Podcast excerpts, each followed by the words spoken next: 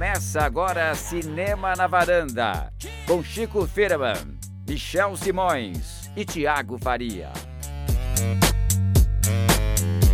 Varandeiros e varandeiras, começando meu cinema na varanda, eu sou Michel Simões e eu juro que eu tentei fazer a voz do Setomelo, mas eu não tenho esse dom.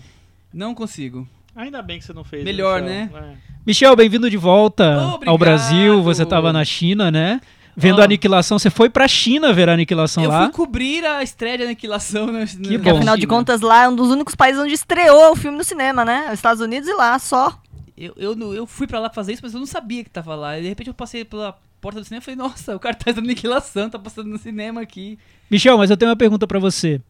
Você já cancelou sua Netflix hoje? Não cancelei minha Netflix hoje. Ainda não cancelei. Tem muita coisa pra assistir lá, vou ver primeiro antes de eu repensar essa situação. É, eu queria dizer que tentaram dar um golpe no, no Michel aqui, presi- presidente aqui, mas não conseguiram. Estou de volta. Fizemos um grande acordo nacional, né, Michel? Exatamente. Com a varanda, com estancamos tudo. Tudo que tinha que ser Tudo tá estancado. estancado e Michel voltou. Estou de volta. Outra coisa, queria falar pra vocês que pra mandar fax pra China tem que digitar 0086 o telefone. Você deve ter errado alguma coisa porque eu não recebi os fax que Ah, gente, prometeram, eu tá? sabia, eu digitei um zero só.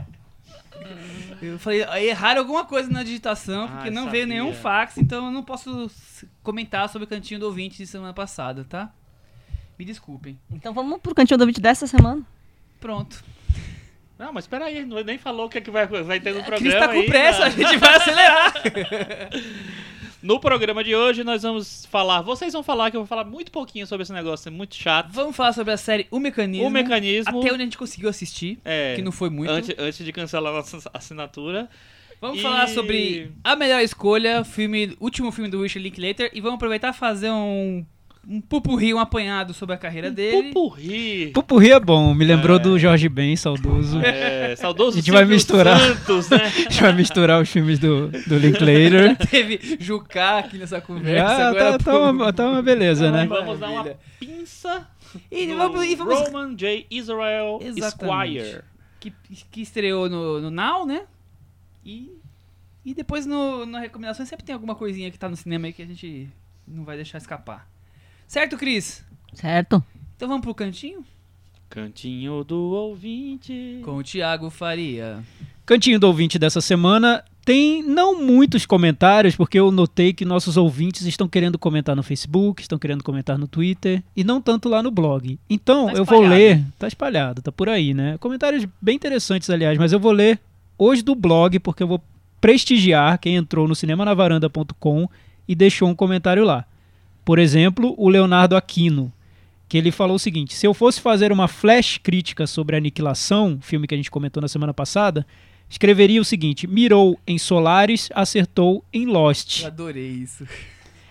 Eu achei bom porque a gente falou sobre a Aniquilação na semana passada sem citar Tarkovsky. Eu fiquei muito orgulhoso do nosso podcast, porque tá todo mundo citando Tarkovsky que a gente não citou Sem citar Tarkov. sem citar Tarkovsky.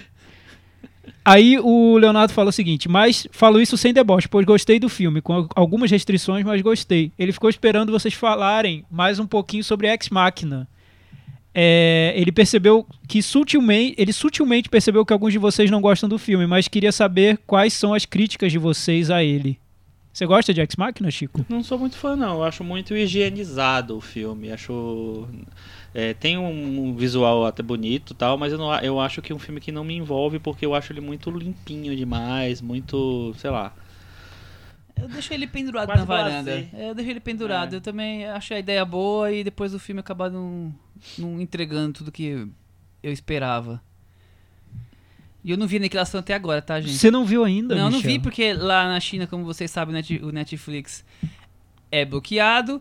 Estreou nos cinemas, mas eu não tive oportunidade, não tive tempo para isso. Então cheguei agora há pouco da China, praticamente. Todo jet lag ainda, então não consegui ver ainda. É uma decepção mesmo. Ana Rúbia, ela falou o seguinte, que viu a Aniquilação, gostou do filme, conseguiu me envolver, deixar tensa e me fez acreditar nos pedacinhos de terror. Eu adoro a chegada e ela aí diz que está sendo empurrada da varanda em 3, 2, 1. É, De jeito nenhum, Ana Rubia. Você pode vir aqui e não gostar de- do que você quiser. Você sempre tá aqui. E É ela casa. viu o paralelo entre os dois filmes, por causa da protagonista feminina numa ficção científica, psicológica, filosófica, metafísica. Aliás, nesse episódio eu vi que o Thiago e o Chico, até na hora de elogiarem o Villeneuve, ficam de implicância. Pois é, a gente tem um caso sério com ele. Eles falaram né, bastante, né? Eu. Aliás, vou ver o dia em A que vocês. elogiou o Villeneuve? É, a gente Você falou fala- que o Villeneuve é melhor que o Garland, que o Garland. na hora de construir ah, a atmosfera. Tá, sim, né? Claro. Ainda vou ver o dia em que vocês vão se render ao Deninho. É. Queria ter a oportunidade de ter visto a Aniquilação no cinema, mas achei os efeitos visuais bem fracos pra tanto. Vou ter que concordar que parece filme da Xuxa.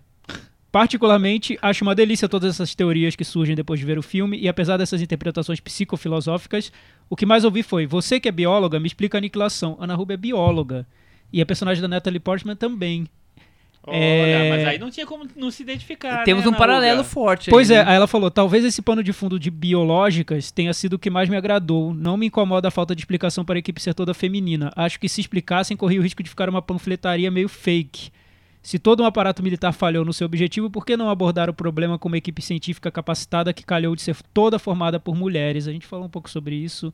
Eu achei um pouco gratuito. Eu joguei para a Cris, ela também fez algumas ressalvas. Lá em casa eu levei um puxão de orelha da Ale, porque ela disse o que, que tem ter sido só mulher. Eles falam sobre isso no início do filme. Você não devia estar reclamando disso, Thiago. Não fale sobre assuntos sobre os quais você não entende. Toma. É isso. né? A Ombudsman tá trabalhando, assim que eu gosto. Tá, ela ouve tudo, depois faz o relatório e é um terror, geralmente. Acabou o cantinho do Acabou. ouvinte já. Acabou o cantinho do ouvinte. Acabou o cantinho do ouvinte. Bom, então vamos fazer as. Os fax não vieram, mas eu fui informado dos assuntos e a gente tem duas declarações a fazer sobre assuntos que foram levantados no cantinho do True ouvinte, né? Declaration.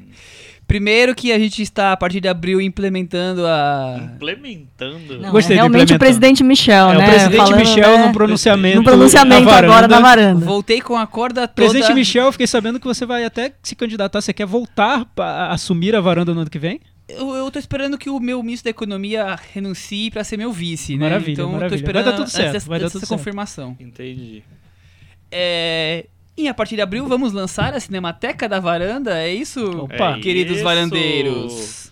Quem foi que sugeriu, Thiago? Foi a dica do, acho que Flávio Pamplona. Olha só, voltou o nome agora na minha cabeça. Eu acho que foi isso, mas foi um, um ouvinte nosso muito dedicado e Ex- muito excelente. inteligente que trouxe uma ideia muito É, boa pra gente. A gente faz tempo que o Chico era, que era bem entusiasta dessa ideia e a gente não tinha encontrado um formato e de repente o formato surgiu até com, com as sugestões do Flávio Pamplona. Nós vamos, pensamos em lançar três, quatro filmes, uma pesquisa no Facebook, o mais votado a gente no final do mês, na segunda quinzena do mês, comentar. É, Então, a ideia é que eu escolha um, o Michel outro, o Chico, a Cris, e vocês vão decidir qual filme a gente vai ver de novo e comentar. Exatamente isso. Então, fiquem ligados. A partir de abril nós vamos lançar no, no, no Facebook votações e depois o mais votado vem pra discussão na varanda, certo? Certa resposta. O outro ponto é a questão dos spoilers, que a gente tentou achar um formato, o formato... As pessoas estão gostando de ouvir os spoilers, mas tem algumas dificuldades aí com, com ônibus lotado, com acidente de carro, então a gente não quer esse tipo de transtorno, então a gente... Foi o Carlos Lira que falou foi, que foi, foi dificuldade? Ele tá bem, tá bem agoniado com isso. Carlos Lira, força, a gente tá resolvendo o Vamos problema. acabar com a sua agonia e também não vamos eliminar o- os spoilers, que vocês sabem o que não, buraco do spoiler. o buraco do spoiler, que nós não falamos todos os filmes, só quando a gente acha que tem alguma coisa Eu nunca relevante. imaginei que teria essa, essa implicação tão literal, que é um buraco mesmo. Imagina, você tá dirigindo, você cai no buraco do spoiler. Vai que sua fura um vida pneu, né? vai pros ares, é isso. Então nós vamos, nós vamos continuar nos filmes que a gente achar que tem que continuar, mas vai ser depois das recomendações, lá no, Vai no ser no final. final de tudo. É. A gente se despede. Depois do tchau. Volta, A gente se despede, ressuscita. vai tocar uma musiquinha, Às a gente vai recitar voltam. uma poesia e vai depois ser o, entra o spoiler. momento, o momento Marvel. Não tem aquelas cenas pós-crédito, depois de a 5 cena mil créditos, vai ser isso. Aguardem. é. Se bobear, vai botar até a música antes. Então são duas novas recomendações, determinações da varanda para 2018. Deliberações da Tá varanda. deliberado. Tá deliberado. Tá resolvido. Vamos falar do, do- do grande assunto da semana que está comovendo a, a internet. Cris, e Chico e Thiago. E Porque- Michel. Porque eu voltei. Hoje estamos gravando na segunda-feira à Eu noite. voltei. Eu voltei. Agora é pra ficar, bicho? Agora é pra ficar até que meu chefe me mande pra China de novo. Eu voltei ontem e só se fala nisso. Eu tive que segurar o jet lag e assistir algum episódio de um mecanismo. Estão falando sobre isso na China? Ainda não. Não. Não. Não, Mas vai chegar, aguarda. Eu acho que chega. talvez. Vamos aguardar. Só se fala nisso, gente. Eu falei, nossa, acabei de ver um filme que era isso, agora tem uma série. Copia e cola, eu não tô entendendo. Eu que acho tá que primeiro a gente precisa contextualizar a polêmica. Cris, o que está acontecendo no Brasil nesse momento? O mecanismo caiu na Netflix na última sexta-feira. As pessoas, como de costume, a novidade na Netflix sempre comove todo mundo. E aí que começou a polêmica, porque afinal de contas, o mecanismo é dirigido pelo José Padilha, retrata um episódio muito recente da história política brasileira, né, a Operação Lava Jato. E o que você tem aí, aparentemente, é um. é, apesar de se retratar esse, esse episódio, se basear nesse episódio, você tem aí a Janete, você tem aí o José Gino, e não as figuras com, com o nome original, como acontece no filme Polícia Federal, Federal. né? Dilma, Lula e tal. E aí não deu outra. A- as, as- as torcidas já tomaram a arquibancada, cada um já está tendo a sua opinião. O Fla-Flu, o Fla-Flu está. Pegando fogo. Sim, e a grande polêmica, se a gente conseguir eleger uma, é que tem uma frase que ficou histórica no Brasil, que foi dita pelo Romero Jucá, que é vamos fazer um grande acordo nacional, e foi gravada, divulgada na imprensa toda. A série coloca essa frase na boca do personagem que interpreta o presidente, que é uma referência ao presidente Lula. E isso está provocando uma Comoção. Controvérsia. enorme nas redes sociais, muita gente dizendo que quer boicotar Netflix, que vai cancelar a assinatura, que a série é uma grande mentira, a Dilma Rousseff se manifestou, enfim, virou uma polêmica nacional. Acho que o José Padilha conseguiu o que ele queria, que é ele Causar. ter virado o assunto, ter causado, exatamente. La- não, não chegou a lacrar, mas causou, né? Sim. A gente assistiu aos primeiros episódios, né? Você, Eu Michel e a Cris Cris assistimos os dois primeiros, vocês dois o, o- o- só o primeiro, né? Pois é, Fizer- então fi- Aliás, fizeram muito bem, tá? Então a gente não tem como comentar a série como um todo. São primeiras impressões, né? Daqui a uns cinco anos eu volto pra falar sobre o É, final. Não sei que se eu eu vou continuar. Não, né? Eu acho que eu vou, porque é curioso. Tem, tem uma curiosidade nem que seja mórbida, mórbida, exato, né? mas eu tenho tem. muito filme pra ver, não vou ver. É, não. o, o Chico já jogou a toalha, já abandonou. Não, mas assim, independente desse fator político, é um- uma série de um grande diretor brasileiro, de um diretor brasileiro de relevância internacional, vamos dizer assim. Então há uma curiosidade cinéfila aí em ver esse primeiro episódio, né? Sim, acho que ele, a série extrapola um pouco a- os círculos de cinefilia e, vi- e vira um assunto É isso, que nacional. é, isso, que, né? é, isso é curioso, né? Porque com a, com a Netflix ela ganha uma outra dimensão, É, né? O a trabalho dele ganha uma outra dimensão, a, né? Segunda-feira começou falando do clássico de ontem do seu time de futebol e, do- e da série da Netflix de sexta-feira que tá falando Exatamente. da Lava Jato. Mas aqui a gente lembra, como é um podcast de cinema, a gente lembra da direção de José Padilha, a direção de fotografia do Lula Carvalho, Celto Mello que tá aí Mello tá no papel sempre. principal, tem a Carolina, Carolina Abras também, que é uma atriz super conhecida do cinema nacional. O- é, outros diretores de outros episódios, teremos o diretor de Bingo, também o Daniel Rezende, Estamira, de Estamira, que é o Marco... Fugiu o nome Marcos agora pra Prado? mim, Marcos Marco Prado. A Helena Soares escreve o roteiro também com É. o José Padilha, então é um que é a- time. A, a roteirista do Eu, Tu, Eles, do Casa de Areia, do. Do Xingu. Então o é um editor time. é o Márcio Hashimoto, pelo menos do primeiro ou segundo episódio, se não me engano, é o Márcio Hashimoto, que é o diretor do filme da minha vida, do Celton Mello, do Bingo, enfim. quer dizer, Pois é, eles formaram uma equipe que de, de a pessoas super conhecidas do, Do, cinema, cinema, é, do cinema nacional. Pois é, então vamos falar sobre o mecanismo. É, eu que fui aqui o que achei menos pior o Polícia Federal, todos vão, vão recordar. Eu não recordo, não, mas tudo bem. Polícia Federal, eu filme, filme lançado no, no ano passado, né? A história é a mesma, ou muito parecida. Claro, estamos falando da Lava Jato. Então, já, pra mim já vem aquela sensação. Eu já, eu já reclamei no Polícia Federal que era muita pressa de lançar um filme de uma coisa que estava sendo ocorrendo naquele momento. Lançar um segundo produto da mesma coisa que tá tudo ocorrendo ainda, continuam achando uma pressa maior ainda, né? Queimou No ano eleitoral, chegamos ao ano eleitoral, né? Isso aí já é um, um- um outro ponto, que é os motivos a qual o José Padilha quer lançar e quer gravar isso, por, se ele tem intenções eleitoreiras e, e acha que isso pode ser relevante ou não, é, é uma discussão. Ah, eu, eu, eu quero levantar é muito mais a, a qualidade do que está sendo mostrado. Quer dizer, eu vejo o Polícia Federal ruim e eu vejo o mecanismo muito pior. Eu acho um retrocesso ainda maior do que a Polícia Federal já era como, como obra audiovisual.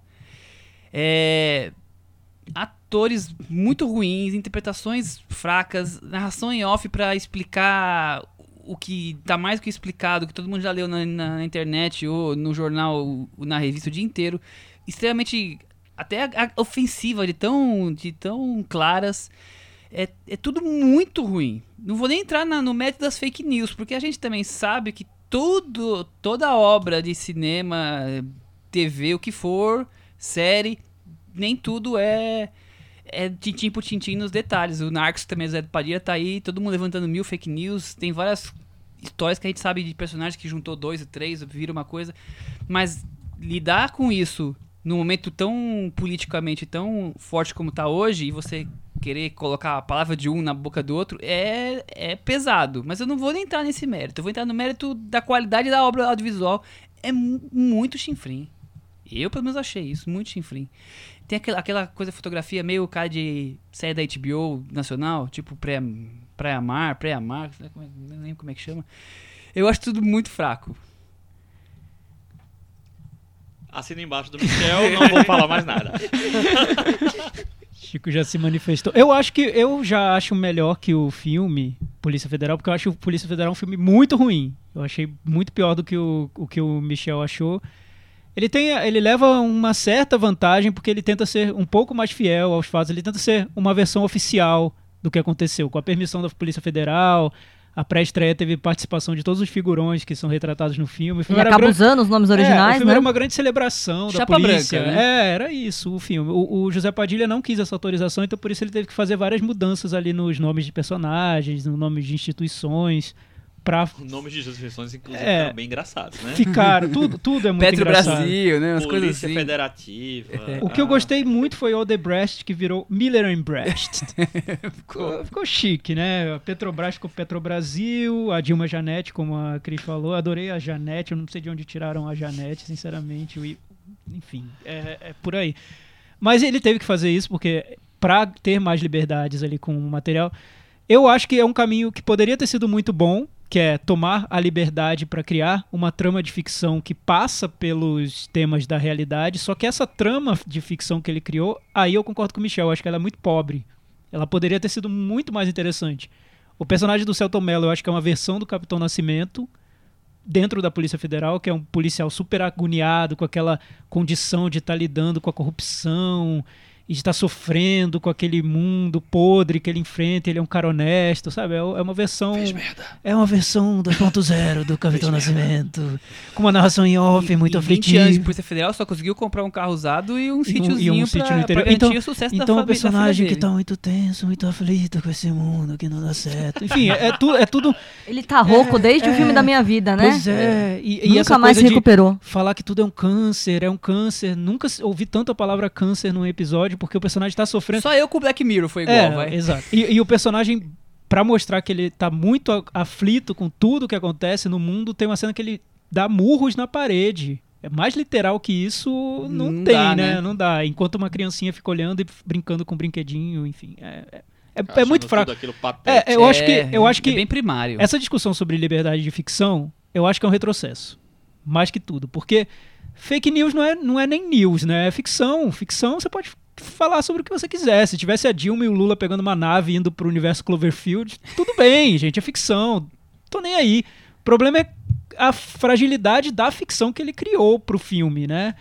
É, e, e como ele criou essa ficção, porque também não dá pra acreditar que criando um- uma ficção com personagens reais você não vai responder por isso, porque as pessoas estão aí, né? Elas vão cobrar, vão é, questionar. claro.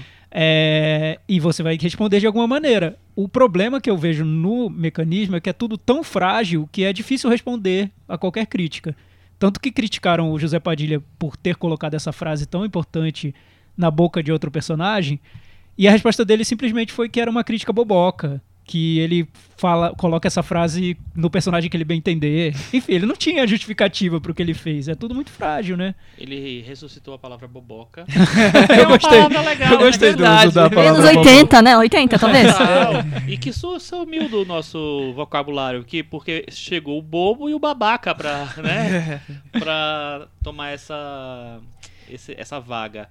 É, o que eu acho do mecanismo é o seguinte, assim, eu acho que é muito oportunista você fazer essa série nesse momento em que todo mundo, em que o Brasil está Inflamado. inflamado. Então é muito assim, porque obviamente ela vai fu- funcionar pra alguém. Pra um lado, já que existe essa coisa, né, da do racha assim. Então é muito muito oportunista. Só que é um oportunista meio atrasado, né? Porque ele chega tá chegando um ano depois de um filme já ter contado mais ou menos a mesma história. É, de uma outra maneira, e eu acho a qualidade técnica dos dois bem equivalente. Eu acho que existe uma, uma um cuidado um pouco maior na série, no, no pouco que eu vi, só vi um episódio. É, tem uma, as pessoas envolvidas têm um, um- talento maior, vamos dizer assim. O Lula Carvalho na fotografia, apesar de não gostar muito da fotografia, não gostei de, de- nada na verdade. Mas tem o Antônio Pinto faz a trilha sonora, tal.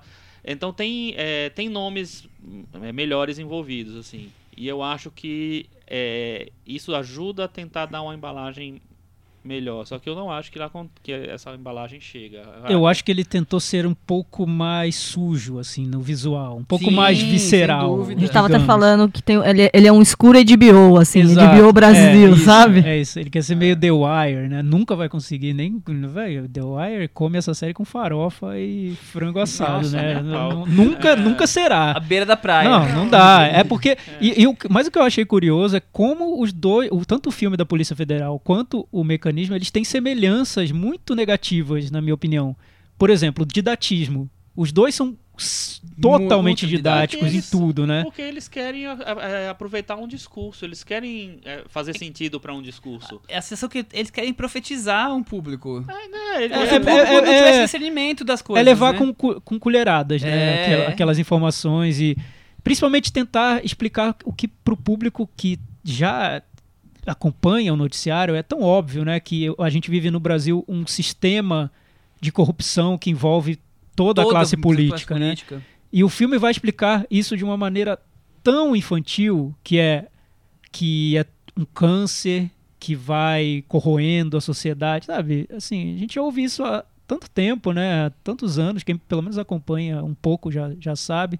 E na estrutura tem muita coisa parecida mesmo com o filme, porque até o, o policial, é, a parte que é meio, né, ele, sei lá, não, não, não se encaixa tão bem ali e que ele tem muitas dúvidas e muitas questões também, a mesma coisa do... do- E, a- do- e aí decide mostrar um pouco da vida pessoal dele, do drama na Exatamente. família, do almoço em família. Do Polícia Federal acontece a mesma É, a coisa. diferença com- Exatamente. do filme é que nesse é tudo muito mais intenso, né? O drama, ele tá sofrendo e no, e no, filme, no filme não é tão Mas ao mesmo intenso. tempo também tem uma, uma tentativa de fazer comédia o tempo Ah, inteiro, é né? verdade. uma, uma, uma necessidade de querer colocar piadinhas engraçadas em quase todas as cenas.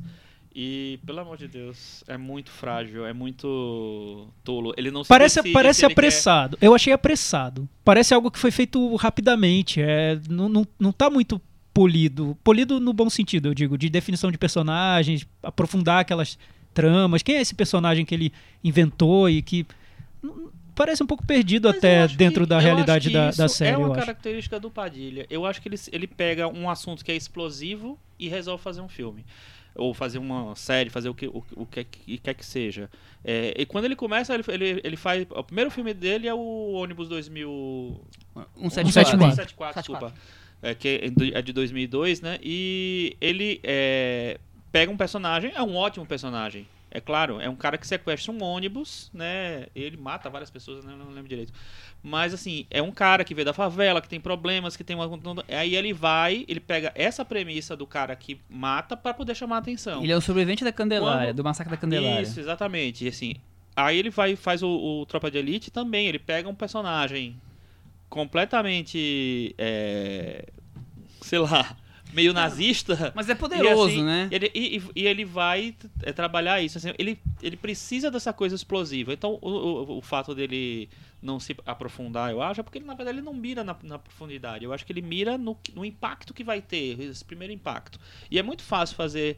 o, é, fazer com que uma, uma obra tenha um impacto quando se está buscando um, um discurso o, o tempo inteiro.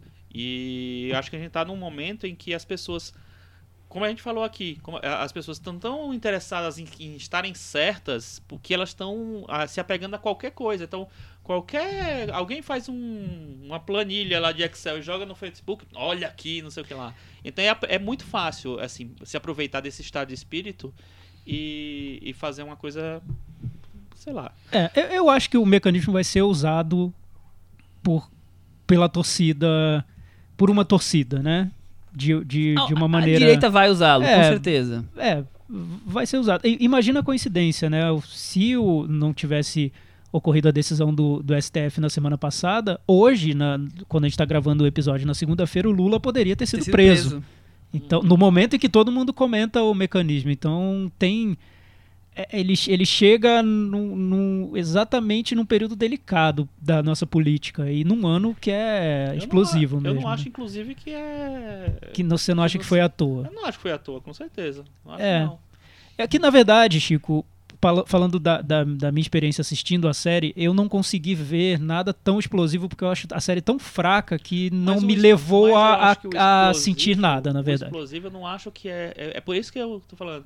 Eu não acho que o explosivo é assim, a série mostrou uma determinada coisa. Eu acho que o assunto, o tema, já é, ele já é tão. Ele já gera tanta inquietação que ele não precisa fazer mais nada. E ele realmente não faz nada. Mas eu, eu, acho, eu acho esse ponto um tiro no pé, sabia?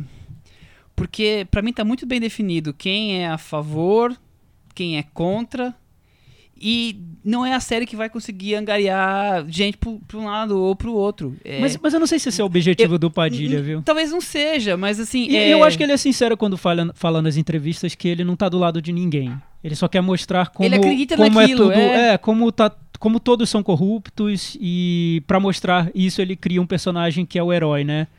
Mas aí eu acho que é um erro dele, porque acho que é o mesmo erro que ele cometeu no Tropa de Elite 2. E por isso eu não gosto do filme, porque quando ele transforma o personagem em herói, ele leva esse heroísmo para a instituição que esse personagem está representando. No caso era o BOP e no caso do mecanismo é a Polícia Federal.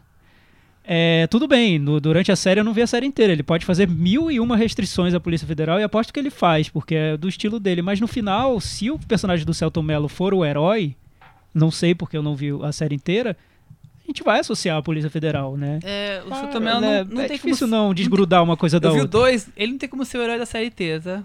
Tá bom. Não vou dar spoilers, ele não tem como ser. Ah, menos mal, então. Eu acho que o José Padilha ele, ele quer mostrar que é tudo podre, né? Ele tem um olhar Eu de mundo que, quer tá tudo podre. aproveitar do É, momento. sim. Não, é, Tem, é- tem. é- eu acho que é Eu isso. que e isso acaba sendo um tiro. E pra mim que eu acho que acaba sendo um tiro do pé, porque ele não vai conseguir é, nem aproveitar o momento político, ele tá aproveitando essa questão porque todo mundo vai querer ver. E é um negócio tão ruim que ele tá entregando que, que Então, acho que as aí- pessoas vão perceber isso. Aí eu acho que é o problema, na minha opinião, que eu acho que é apressado. É, por isso. ele é poderia ter cuidado mais dessa trama principal e ter feito uma trama muito interessante com esse contexto da Lava Jato, né? Só que pelo visto, pelo menos pelo primeiro episódio, não tem nada demais nessa trama principal e eu acho que repete muitos elementos de outras coisas que ele fez. Não, ele cai nos clichês, né? Clichê atrás de clichê. clichê. Não, Cris, é-. Não, eu acho que mais um dos defeitos da série que acho que a gente não comentou aqui é essa, esse excesso de. Acho que o Chico falou um pouco, excesso de narração em off, que é o mal do Padilha desde o Tropa de Elite. Ele pegou o Tropa de Elite, ele quis mudar um pouco o foco do personagem quando ele começa a filmagem, ele quis jogar o foco em outro personagem, então ele usou muita narração em off pra costurar. E aí acho que ele se tornou meio. Se tornou uma bengala, se tornou meio refém desse formato, porque o Narcos é uma sucessão de narração em off sem fim.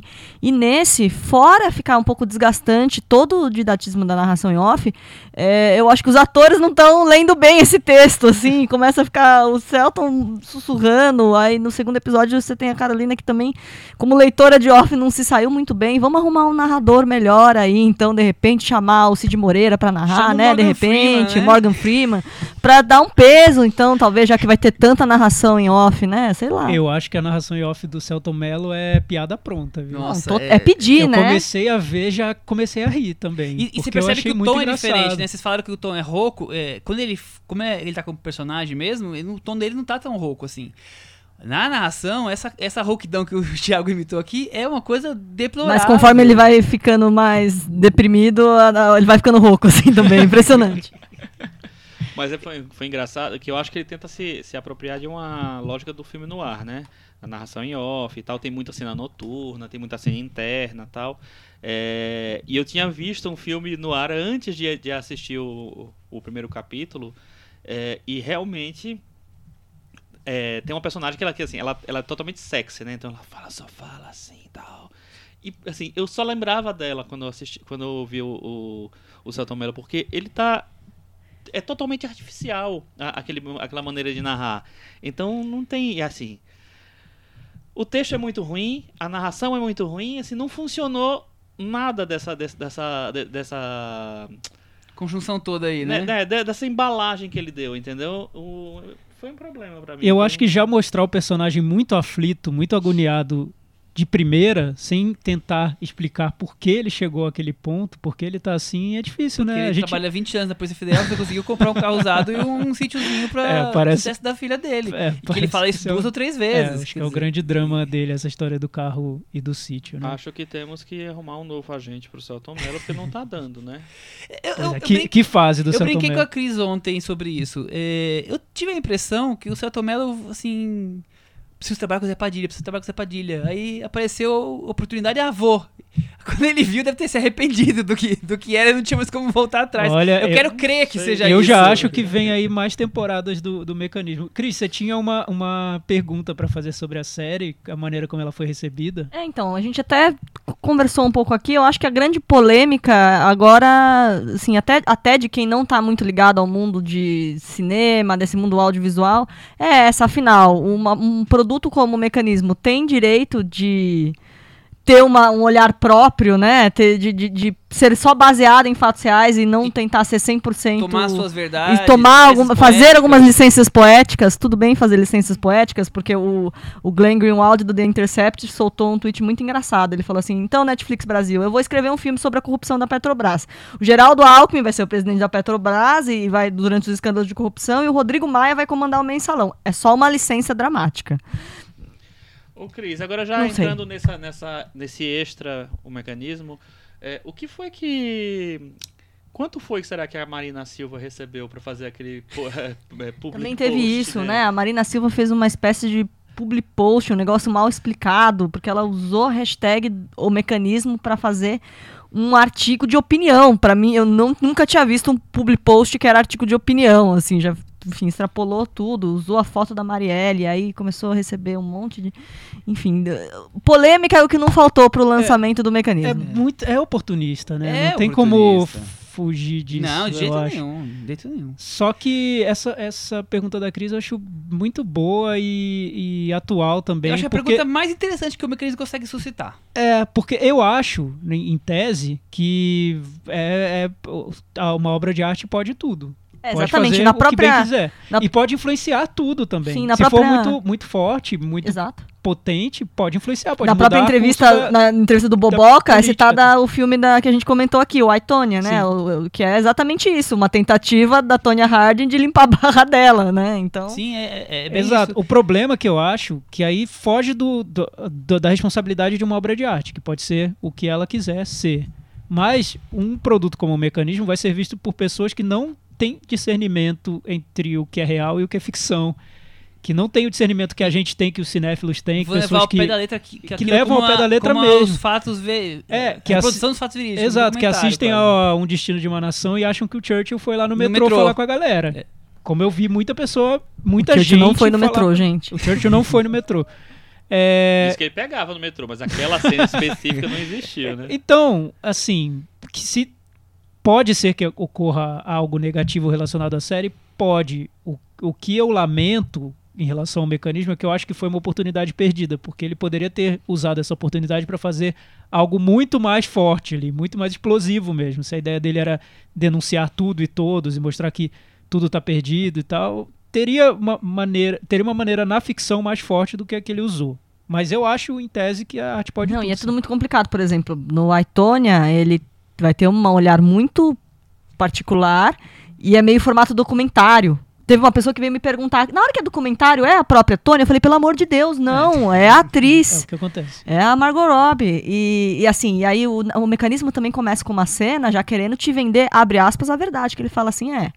Quando falam, pra- falam de policial, já pensam que é subir o morro, pe- pegar traficante no morro, combater as drogas, não é nada disso. Tem muito mais, não sei o que lá. Tudo bem que ele tá com uma lupa do Sherlock Holmes na mesa, né? Aquele, ele tá falando que ele não é clichê, mas ele tá mostrando uma cena clichê, mas enfim, mas ele tá se vendendo como um pouco de verdade, de alguma forma, né? Então é tudo muito confuso pro telespectador médio. O Tropa dizer. de Elite já tinha isso, né? Porque a narração em off era, era o policial falando as verdades dele, em que ele acreditava, mas se você prestasse um pouco de atenção ao filme, você veria que o próprio policial tá indo à loucura. E eu acho que era esse conflito entre o sofrimento do policial, a loucura do policial e a narração em off, que contava aquelas verdades, aqueles clichês, que faziam o filme. Mas uma parte do público só pegou esses clichês e tratou como se aquilo fosse a verdade do filme, e não a verdade do personagem, que é algo mais sutil, Dif- né? Diferente, né? É, eu, eu tenho sérios problemas com isso. Eu também acho que, eh, que você pode trabalhar com ficção que você quiser, mas por outro lado também eu, eu, eu vejo um, um peso complexo, porque daqui a 50 anos alguém vai assistir o mecanismo e, e não vai, vai achar que 100% daquilo é verdade. Como muitos e muitos filmes que têm as licenças poéticas Acho e que não vai ser daqui a 50 anos, não. Já tá acontecendo. é sério. Mas eu não sei se isso é culpa do filme. Eu entendo o que você não, diz, mas mas... assim, sabe, é- eu, eu tenho uma questão assim. Eu, eu, Michel, eu tenho uma questão tipo. Eu não conseguiria fazer um filme que eu não. Eu, que se eu fosse um diretor, que eu não fosse seguir ao mais pura verdade de tudo que aconteceu ou do que, dos dados que eu tenho, sabe? Eu não ia conseguir. Porque eu ia ficar com isso na cabeça que daqui a 30 anos alguém vai ver isso e vai achar que isso é o. É o verdadeiro fato. Sei lá, eu lembro do, do filme do Renato Russo que. que ele tocava Eduardo e Mônica pra um, pra um casal e, e não é verdade, sabe? Essas coisas assim, eu, eu não consigo, eu, eu tenho um problema com isso. Eu não acho que isso seja legal. É, eu, eu acho que eu entendo e eu, tenho um pouco de problema também, porque eu acho que é o seguinte, assim, ao mesmo tempo que a obra de arte pode tudo, que ela cria, ela manipula, ela transforma tudo para criar o que ela quiser, ela quando ela se baseia em fatos reais, assim, ela tem uma certa responsabilidade, né? É, esse é o ponto. Então eu acho que em, E ela em fica. algum momento. É, a- porque a- a- você, você assiste um filme que é baseado em fatos reais, é como se você estivesse dizendo assim: a verdade foi essa daqui que eu tô falando. Você não tá. Não é, não é só porque você tá criando, você tá, sabe, fazendo sua. a- uma outra coisa, assim. Eu acho que você tá se reportando também a uma. a um. quase documentando um negócio. Então acho que tem um, um problema aí. Mas pra mim o maior problema do mecanismo não é. Não, o problema nem é, que, é que ele é ruim mesmo. É que é ruim mesmo. É muito fraco. Zero. Caiu da varanda. A gente, a gente tem que ver Não to- caiu porque a gente tem que não- ver a gente tudo. tem que ver um, tudo. dois É, episódios. E depois a Tem gente vai. É, Vai que tem um episódio 8 do Twin Peaks lá no meio perdido e a gente não sabe, né? quem sabe, né? Pode ser que entre na nossa lista de melhores do ano, a gente É, não sabe. Não sei se eu vou conseguir assistir isso Né? até o fim, viu? Mas vamos ver. vamos mudar de assunto? É, filme A Melhor Escolha, dirigido por Richard Linklater. Acho que foi a melhor escolha que você fez nesse episódio pra falar desse filme. Aí, falar Link- Linklater é uma pessoa que a gente gosta muito, ou tem al- alguns filmes que a gente gosta muito, então a gente resolveu esticar um pouquinho a conversa e debater rapidamente quem é Richard Linklater, Chico Firman. É um cara. É um É um cara muito diretor. legal, muita É. gente boa. É um diretor americano que a gente acompanha bastante, acho que quase desde o começo, né? Que surgiu naquela onda do, do cinema independente americano nos anos 90, na mesma época que surgiu o, Tarantino, o Kevin Smith, o, enfim, surgiram vários diretores. O Kevin Smith. gente Quem- isso quer falar um quem é Kevin. Smith É. na balada? Não, mas assim, é- é- são, são diretores é, importantes sim, que surgiram sim, sim. nesse período, né? Um pouquinho depois do Sonnenberg. É, exatamente. Assim, o primeiro filme dele oficialmente de 91, mas ele estourou para o mundo em 95 com um dos nossos favoritos, que é o Antes do Amanhecer, né? Que inicia a trilogia lá com o Ethan Hawke e a Julie Delpy. E ele, ao longo desses anos todos, ele fez muita coisa boa e muita coisa interessante, mais ou menos também, né? É, ele. ele irregular, né? Mas, Mas o que eu acho- coisas muito boas. O que eu acho interessante pra quem é da nossa geração é que e é cinéfilo e há muito tempo, os filmes do Richard Linklater contam um pouco nossa história de cinefilia, A né? gente cresceu Porque com a gente eles, cresceu né? acompanhando de uma forma ou de outra os filmes dele.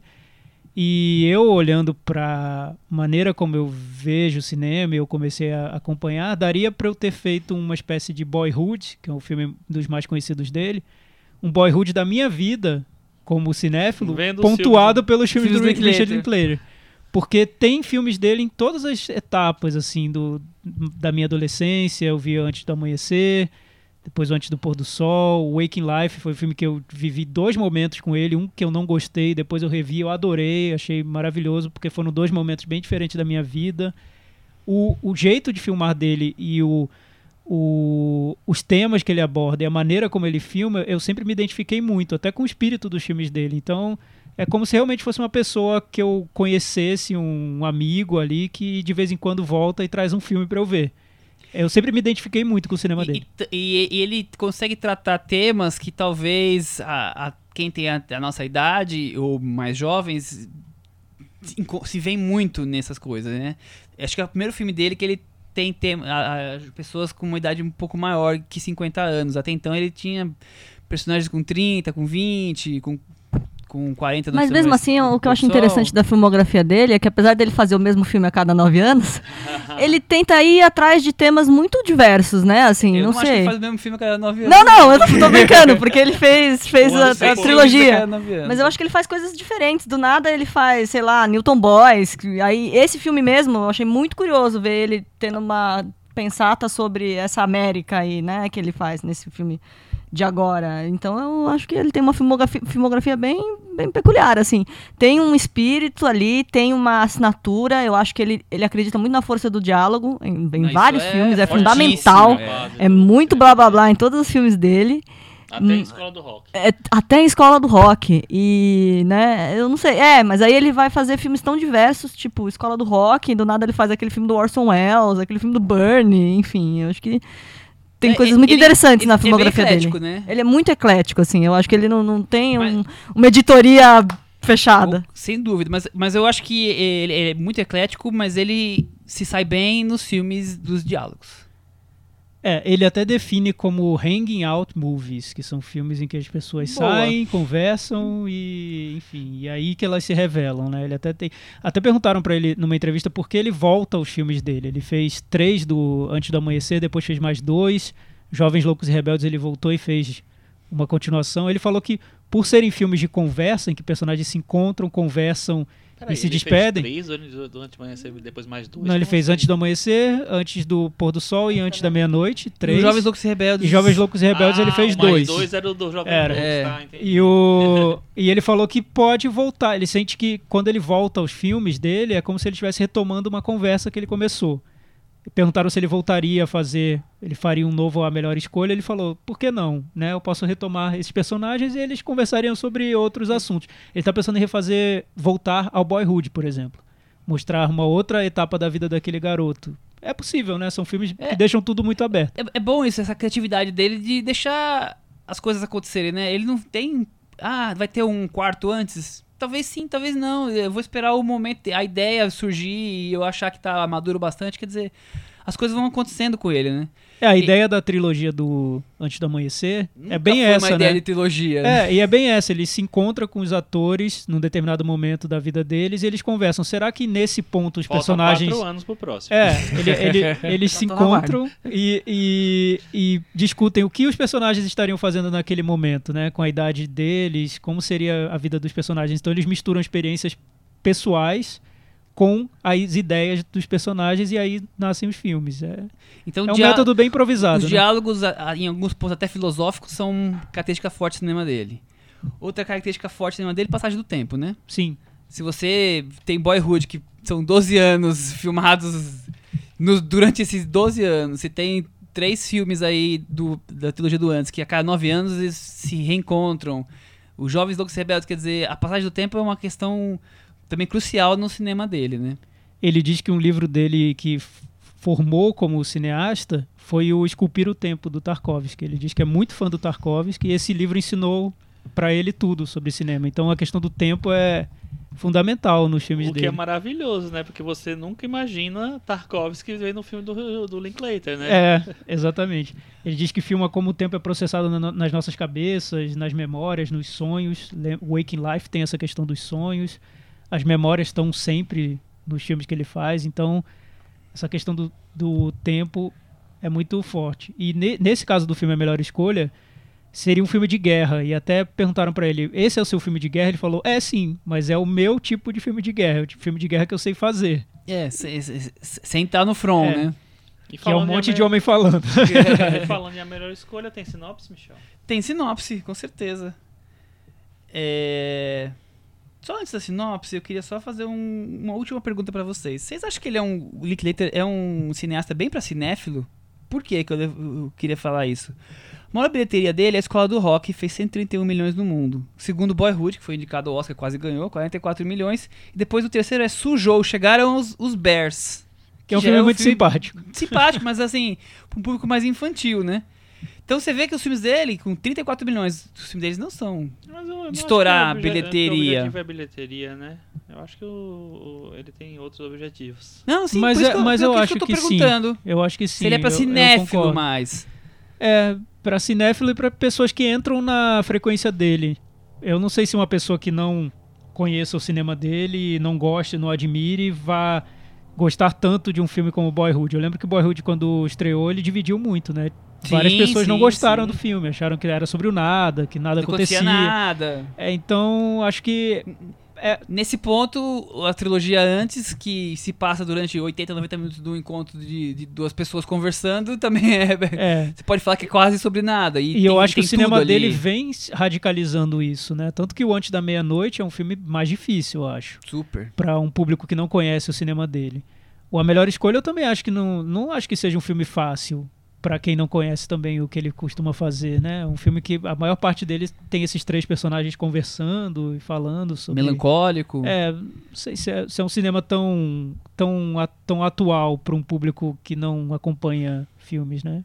Vamos fazer a sinopse, discutir a melhor escolha, depois a gente volta Mas pro eu top pensei, 5. lembrando agora, é, a, a melhor escolha tem guerra, tem é, trem, é, é filme do Clint Eastwood, gente. Eu, fiquei com essa impressão no início, mas eu acho que é bem diferente. A gente vai falar É, não, eu, sobre eu ficava confundindo o nome com Flag of Our Fathers e Last Flag Fly. Eu falei, não, gente, é Last Flag Fly, não é Flag of Our Fathers, é Clint.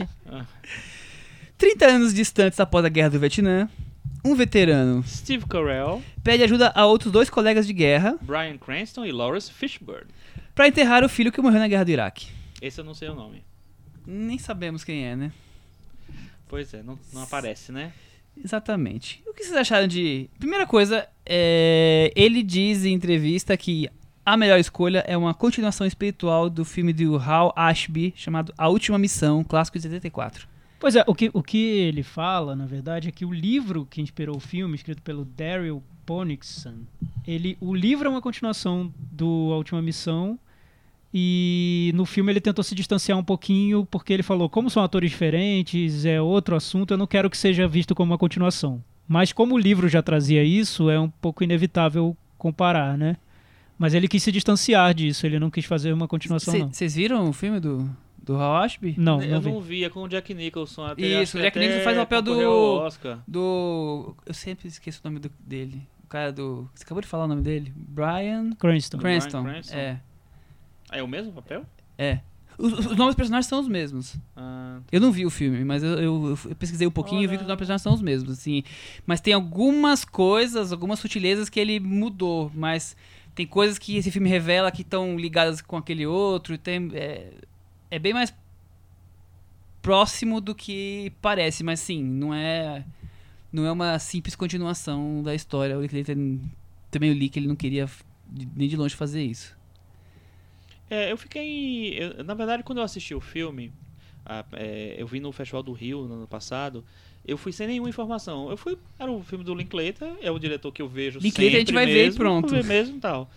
É, e eu me surpreendi, porque assim, eu comecei a achar o filme no começo, assim, nossa, que é meio nada a ver, né? Essa, esse tipo de abordagem pro Linklater. Né, tendo visto muitos filmes dele, assim, o que é que ele me interessou a ele ali? E, de- e aos poucos o filme eu acho que vai mudando, porque assim, a é, você não vai entendendo direito no começo o que é aquele personagem, né? Quem é aquele personagem, o que é que ele tá buscando de verdade, assim. E, e, aos poucos eu acho que ele. O Steve Carell, inclusive, ajuda muito, porque ele tá muito bem no filme, eu achei.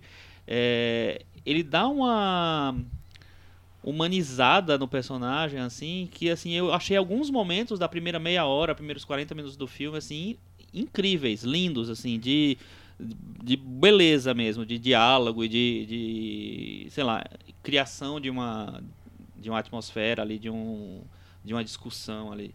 É, depois eu achei que o filme vai no trem, e aí acho que ele fica ok, né? Pega o Vai- trem. é, vai, vai mais normal, mas assim, tem uns momentos muito bonitos, assim, principalmente quando no, no começo, quando tem essa coisa da aproximação do.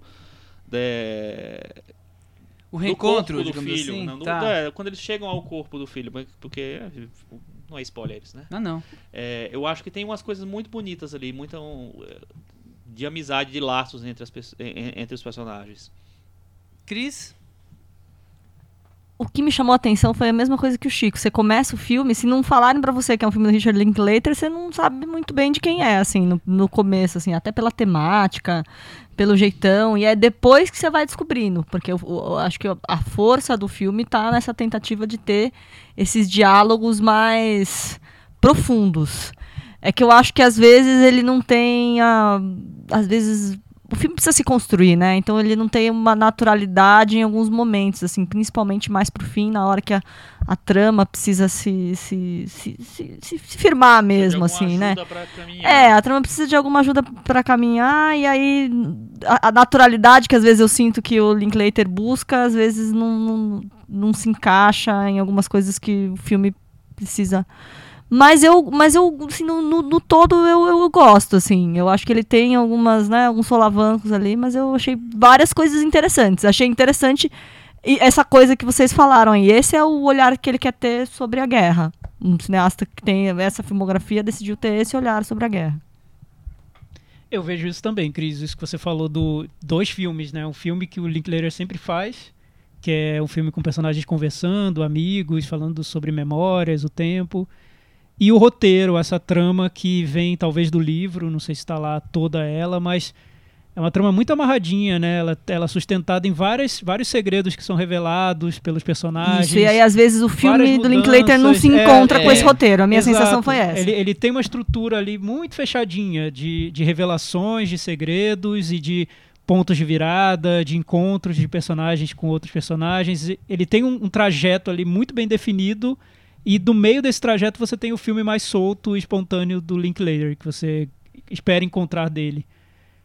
Também acho que não casa tão bem assim, ou pelo menos na minha cabeça pareceu muito esquemático. Eu sabia que tinha um filme ali muito arrumadinho sendo desvendado pra gente, né? Mas ao mesmo tempo eu gostei de ver o Linklater tá tratando de temas bem difíceis sobre a questão do patriotismo nos Estados Unidos, isso que o Chico falou que parece o filme do Clint Eastwood, eu acho que tem temas que se relacionam. É, você pode ser uma pessoa patriota e ao mesmo tempo muito crítica em relação ao exército, em relação à guerra, e o personagem do Bryan Cranston é exatamente isso, uma pessoa que é patriota, só que é muito crítica em relação ao- aos Estados Unidos, à cultura de guerra dos Estados Unidos. E eu acho que o Linklater se identifica com isso, que é, é preciso escolher um lado só. Eu, se eu criticar a guerra, eu deixo de ser patriota.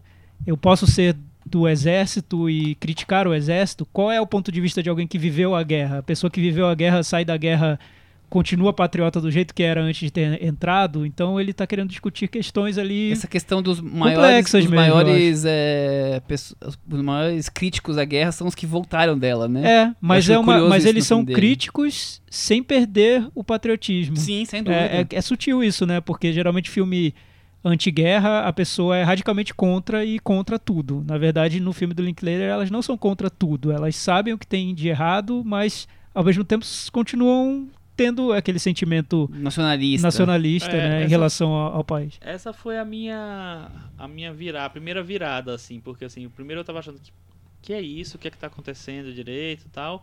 E aí depois eu vejo que ele tem, ele consegue arrumar um discurso diferente sobre a, sobre a guerra e sobre dos personagens com aquela situação. É, e eu gosto muito da relação, acho, acho a, a química perfeita do- entre, entre os, os atores, acho que eles estão fantásticos no filme, principalmente o Steve Carell e o Bryan Cranston. É, Bryan Cranston tá muito, muito engraçado, né? E, é, e aí depois, quando ele tem a- ele fica mais com essas obrigações de cumprir o roteiro e tal, ele sai um, pou- um pouco... Eu, eu acho que isso é um problema dele, sabia? Do Linklater. Eu acho que os Ah. filmes, que- os filmes que ele que menos funcionam dele são esses filmes que não não primam tanto pela liberdade criativa, como a, a trilogia, os Jovens Loucos e Rebeldes, que são muito mais livres, conversas. Mas eu acho que mais- nesse ele tenta equilibrar. Não, ele tem. Talvez ele tenha, tenha até pensado como projeto que aí, nesse eu vou conseguir equilibrar. Eu não, Mas não, não, sei. mas não, Mas, não é, chegou lá mas, você- mas eu ainda. noto essa, ele tentando fazer É, isso, então, né? Alternando essas Eu não, coisas. gosto, eu não gosto de Bernie. Eu acho o- o Orson Welles. É Orson Welles e eu? Eu e Orson Eu e Welles. Orson Welles. Welles. meio robotizado demais. Eu acho esse, esse se lembra muito na questão da estrutura o, o eu e o Orson Welles. A coisa meio parece que não vai.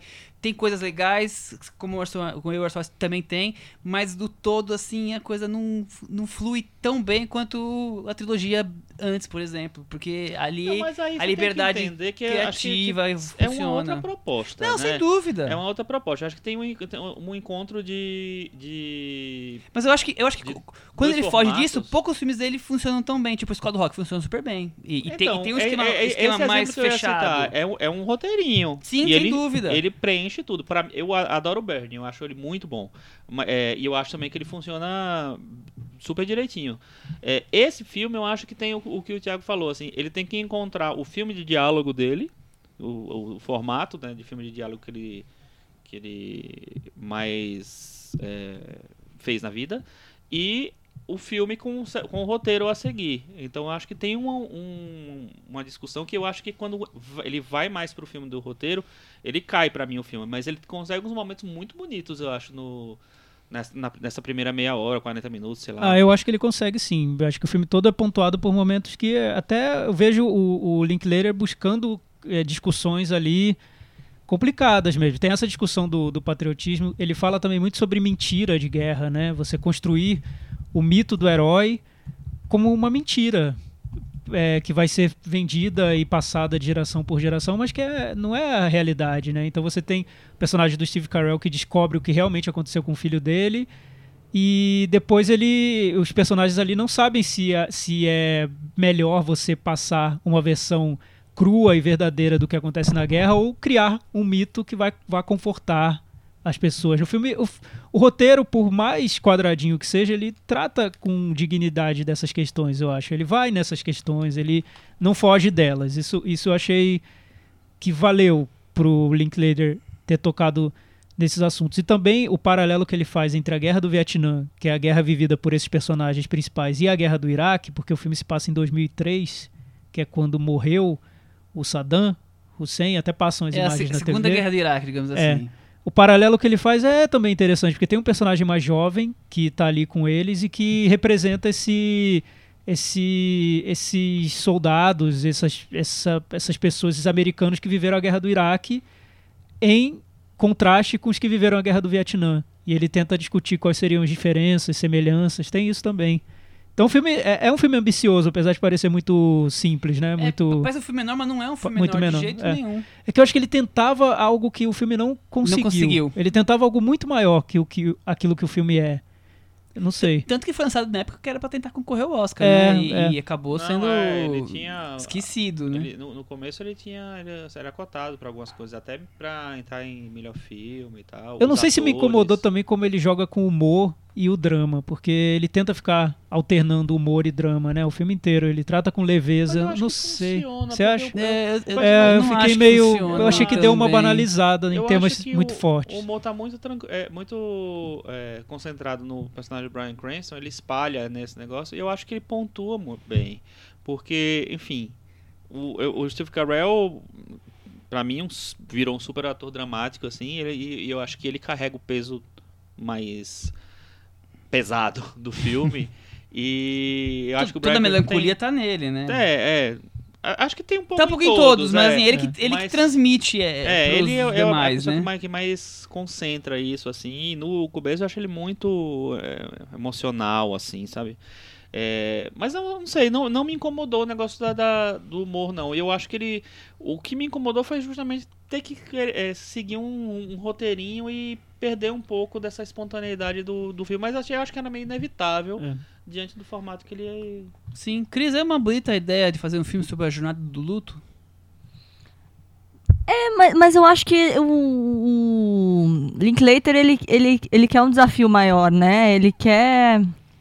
Como é que eu posso dizer? Que é um ele road quer movie, né? É, ele quer fazer um road movie, ele quer mostrar essas três personalidades diferentes, ele quer ter nuance, então por isso que eu acho que ele tem humor. E na, na sala de cinema que eu fui ver, as pessoas caíram de gargalhar com aquele papo de banheiro masculino ali na hora do trem. Então eu acho que em alguma medida funciona. Então, não sei, eu acho que ele, ele, não, ele não quer um filme triste. Ele quer um filme mais complexo e é mais ambicioso. Ele quer. Até. a- eu, eu gosto do, do Brian Cranston nesse filme. Eu acho, Acho que fazia tempo bom. que ele não fazia um, um papel legal ali. Acho que desde o É. Trumbo que ele não fazia alguma coisa bacana assim. Ele tava fazendo o Zorda do Power Rangers até pouco tempo.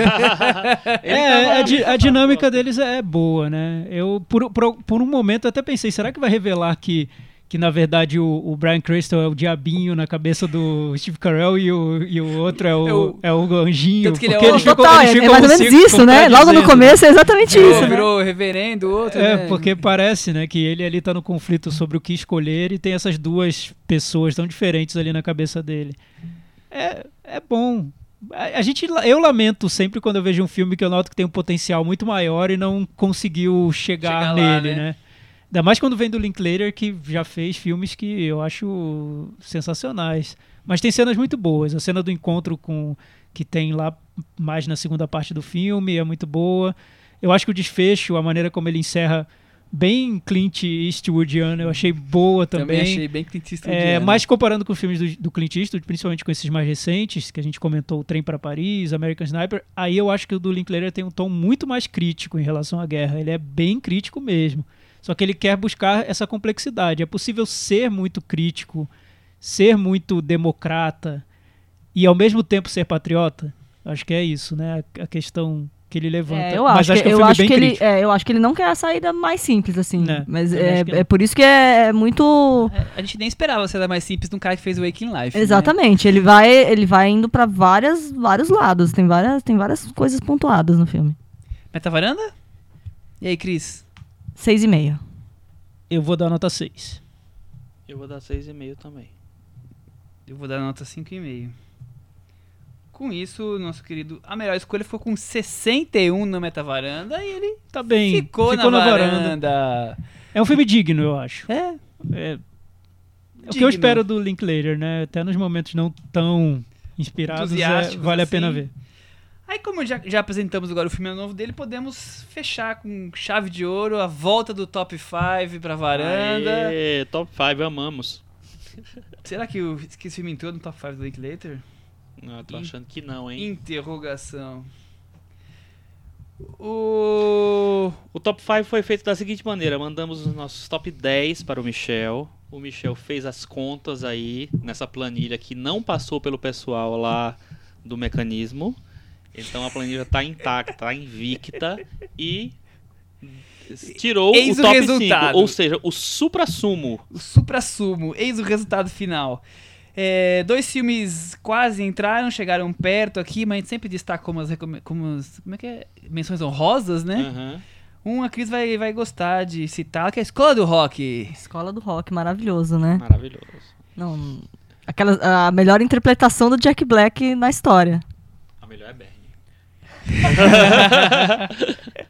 E o outro é o, o Antes da Meia-Noite, o filme dele, o último da trilogia até então. Eu é acho incrível. Os 40 anos. Eu prometi que eu iria rever, mas, mas foi tão difícil ter visto o filme. Eu acho que nessa fase já do Antes da Meia-Noite, o, o Linklater tá buscando temas muito mais complexos. A melhor escolha entra Não, nessa fase, mas Total. fugir totalmente do que, que você, é você óbvio. pegar um filme que você descobriu o amor aos 20, que você consolidou o amor aos 30 e aos 40 você tá dis- discutindo a questão do, da crise conjugal. É, eu acho que é um filme muito sobre a, a- a dificuldade da estabilidade.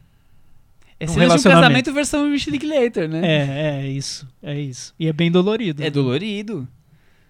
Não é, Chico? É, eu acho que ele vilaniza um pouco a personagem da Julie Delpy demais, mas eu, eu gosto. Mas se você, mas se você outros. pensar que a, a personagem da Julie Delpy foi escrita com a Julie Delpy, deixa as coisas mais complexas. Sim, É. com certeza, mas ah, nada é sério. eu não falei que era simples. Mas é complicado, né? São filmes dele que a gente gosta, mas você precisa estar muito preparado emocionalmente É. para rever, né? É. To- Todos os antes, eu acho que é um pouco assim. Eu revi os dois primeiros na época do terceiro, mas eu nunca revi o terceiro. É, o terceiro eu também não revi. Eu E, também não. e assim que eu saí do cinema, eu falei, eu vou rever. Mas acho Ah, que foi- vai chegar esse foi uma sensação difícil. Mas eu vou, vou Vai chegar esse momento. E vira e mexe tá na Netflix, viu? Ah, é? É, vira e mexe tá na Netflix. Ah. O quinto colocado do nosso top 5 foi Jovens Loucos e Rebeldes, que é o terceiro filme dele, né? Isso. É, Eu acho que foi o primeiro. Onde ele estourou. primeiro É, grande eu momento falei, dele. Antes do Amanhecer, mas não foi. Foi o Jovem Loucos Rebeldes, né? É. Foi, ele fez bastante... re- teve bastante repercussão, Repercussão. No, no, no circuito independente, no... A gente comentou um pouquinho dele porque a gente falou do- da continuação, que não é continuação na verdade, né? Os Jovens Loucos e Mais Rebeldes. Continuação espiritual. É, continuação espiritual. Ele tá nessa, man- nessa essa fase agora de continuação espiritual. Mas a gente já falou um pouco do filme, mas é aquela coisa, né? Um grupo de jovens ali né, começando a viver na República e todas. A vida envolvida ali, questões sexuais, É, questões. fi- é um, é um filme teen da maneira total. que você não acha que ele vai acontecer, né? Exato. Todos os discursos É. e E já mostrava esse lado que seria a grande força dele, que é o filme sobre as relações entre personagens, e É. não necessariamente sobre uma trama que É. une esses personagens, mas É, como é feita a relação trama, entre os São as personagens. relações É. entre eles, né? E no segundo trama. ele radicalizou isso. Que é, foi um filme ainda mais solto, livre, sem preocupação alguma com trama. E muito mais com os códigos que aquele- aqueles personagens criam entre eles. É, é um Eu bom que filme, ele eu quero até rever. Dialoga é, é tão bem com, a- com essa idade, pelo menos com o que eu lembro que era essa idade, eu acho. Os dois. Você fazia tudo aquilo, né, Michel? Não, eu era bem certinho. O quarto colocado, Waking Life, que nós já Waking comentamos aqui Life. rapidamente. Sabe que o Hank Life eu nunca revi também? Ah, eu revi. Eu revi porque virou pra mim uma obsessão mesmo. Eu vi da primeira vez mais. e não gostei. Não gostei, vi no cinema. Vi na mostra Achei bonito, mas eu saí e falei, que bobagem essa filosofia de botequim desse filme. Eu saí assim, porque adolescente é besta mesmo, né? Acha que sabe tudo. Alguns que seguem pro resto da vida achando que sabem tudo, mas adolescentes acham que sabem mais. Vários. É, então eu saí, ah, que bobagem, que filosofice boba. Depois eu voltei, eu, eu acho que eu voltei com 20 e poucos anos, eu vi de novo, eu achei incrível o filme, achei A primeira vez você viu com quantos profundo. Assim que estreou no cinema, então eu tinha uns. 2002. Não, eu não sei, eu sou de humanas, não vou saber fazer a coisa. Mas eu, eu tava. Mas enfim, eu. Tá, eu tava na faculdade, eu acho. Acho que eu já tava na faculdade quando eu vi esse filme. Mas depois eu vi mais tarde, com 26, 27. Adorei, já tava muito interessado em filosofia, tava lendo muito filosofia. Acho que o filme vai, mistura ali várias correntes filosóficas, ainda cria essa eh, lógica de sonho, que muito bem construída na animação. Pra mim, é o meu segundo melhor filme do Linklater na minha lista.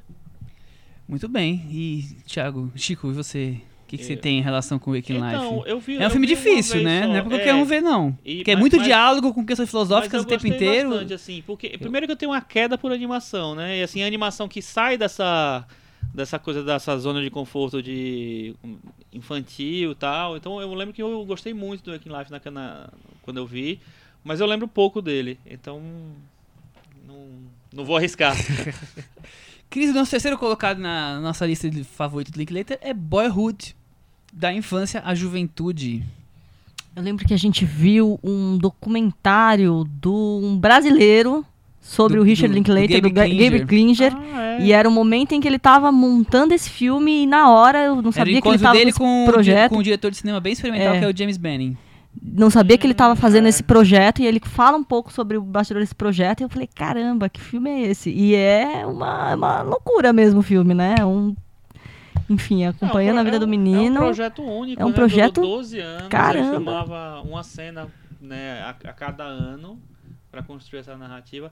Eu acho incrível que é um filme que não é não, não se preocupa em, em ele fala, fala, da vida de uma, de uma pessoa, mas ele não se preocupa em, nas grandes momentos da vida da pessoa. É muito mais Nos o pequenos cotidiano, momentos, os pequenos né? momentos. Eu acho um belíssimo filme. Acho um. Eu, eu acho que as pessoas criticam muito o filme se apegando só na questão. Como se o filme fosse só a questão de você filmar o tempo e o envelhecimento ou o crescimento do personagem. E se esquece que o, que o filme não é só isso. Que o filme consegue dialogar muito sobre essa questão do cotidiano, das coisas pequenas. É, é, é muito mais complexo do que pode parecer, porque é um filme que eu acho que ele é, é grandioso na ideia, mas na realiza- realização ele é simples. Porque ele foi filmado como se fosse um filme caseiro mesmo. Ele se encontrava com esse personagem, acho que quando ele estava de férias, era algo assim.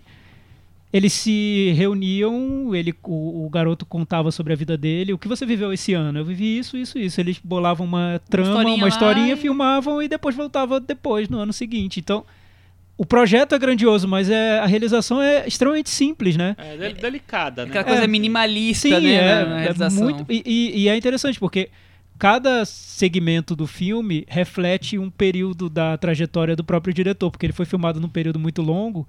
Então você vê o amadurecimento do diretor durante o filme, né? O final do filme é muito mais Cabeça. complexo, cabeça, Complexo. do que o início, que é muito mais leve e descontraído. acompanhando, né? Então é um filme único em vários aspectos, não só nesse. Eu acho que o filme não é só essa questão de ter paciente se gravar. E não é 12 redondinho porque não tinha como ser, né? A vida Não, a menos que você refilmasse a primeira É. parte depois, aí perderia todo o sentido. A vida é é. redondinha? Não é Não, redondinha, né? não é. O- os dois primeiros colocados são da série Antes. Como vocês já podem esperar, o Antes do Pôr do Sol é nosso favorito da varanda, unanimemente. Os quatro escolheram Antes do Pôr do Sol, mas antes disso tem Antes do Amanhecer. Como é que foi? Vocês. vocês todos nós gostamos. Como é que foi? Vocês viram quando, como, Eu vi em quando quais estreou, vi no cinema, 95. é, adorei o filme quando eu vi, achei um filme é, diferente do que eu via na época, né? Porque, enfim, também tinha um, um diretor meio que surgindo ali também. Eu não tinha visto o, o Jovens Logos Rebeldes, que, foi, que é antes desse, né? É, então foi meu primeiro contato com ele e eu achei leve e ao mesmo tempo denso, então é, tive, tive uma surpresa com o filme quando eu assisti. E me apaixonei pela Julie Delpy, né? Pra sempre. Eu, Eu também. Me, me apaixonei E- pelos dois, pelo Jesse e pela Eu Celine. também, pelos dois. E pega muito fases da nossa vida, né? O, o Antes do Amanhecer é um filme mais romântico, então combina com a adolescência. E eu vi quando eu era adolescente, então combinou totalmente. Adorei o filme. E depois eu fui crescendo, e quando chegou o Antes do Pôr do Sol, parece que o filme me pegou na- exatamente no momento que eu tava da minha vida. Parecia que ele tava acompanhando minha vida de algum Nossa, ponto. totalmente aquilo. Então, quando o filme chegou e falou sobre coisas que eu tava pensando naquele momento, foi um choque pra mim. Foi uma sessão de cinema que eu saí arrasado. Não, foi, foi uma pancada do mesmo. É, muito, foi- é foi- muito preciso, Acho que é né? por isso que nós todos achamos que é o grande Foi filme, porque ele pega de um jeito É. antes do pôr do é- sol, é- né? E porque também Ele é seguinte, romântico e duro ao mesmo É, tempo. ele não é tão rom- com- é, é- não é um romantismo complicado, né? Não não é um romantismo ah, água com açúcar, né? Ele é um romantismo da coisa explosiva, assim, do sentimento enraizado. Não, e, E, e essa questão de você ter pouco tempo pra realizar as coisas, né? E você É, vê que o tempo tá exatamente. passando, e você Passando. não consegue fazer o que você planejava, né? E aí, Cris, e Não, os dois, e os dois o, filmes? O mundo acontece, na vida acontece né, nesse intervalo, assim, exatamente assim, o, o que você faz e o que você deixa de fazer. É um filme muito. tem um impacto muito é, emocional o filme, né? Ah, eu, é, eu lembro de. O filme começa, eu falo, cara, que conversinha é essa? O cara escreveu um livro, os caras estão em Paris, aí ela tá lá, mas tudo muito óbvio, né? E depois o filme é só a paulada no estômago, né?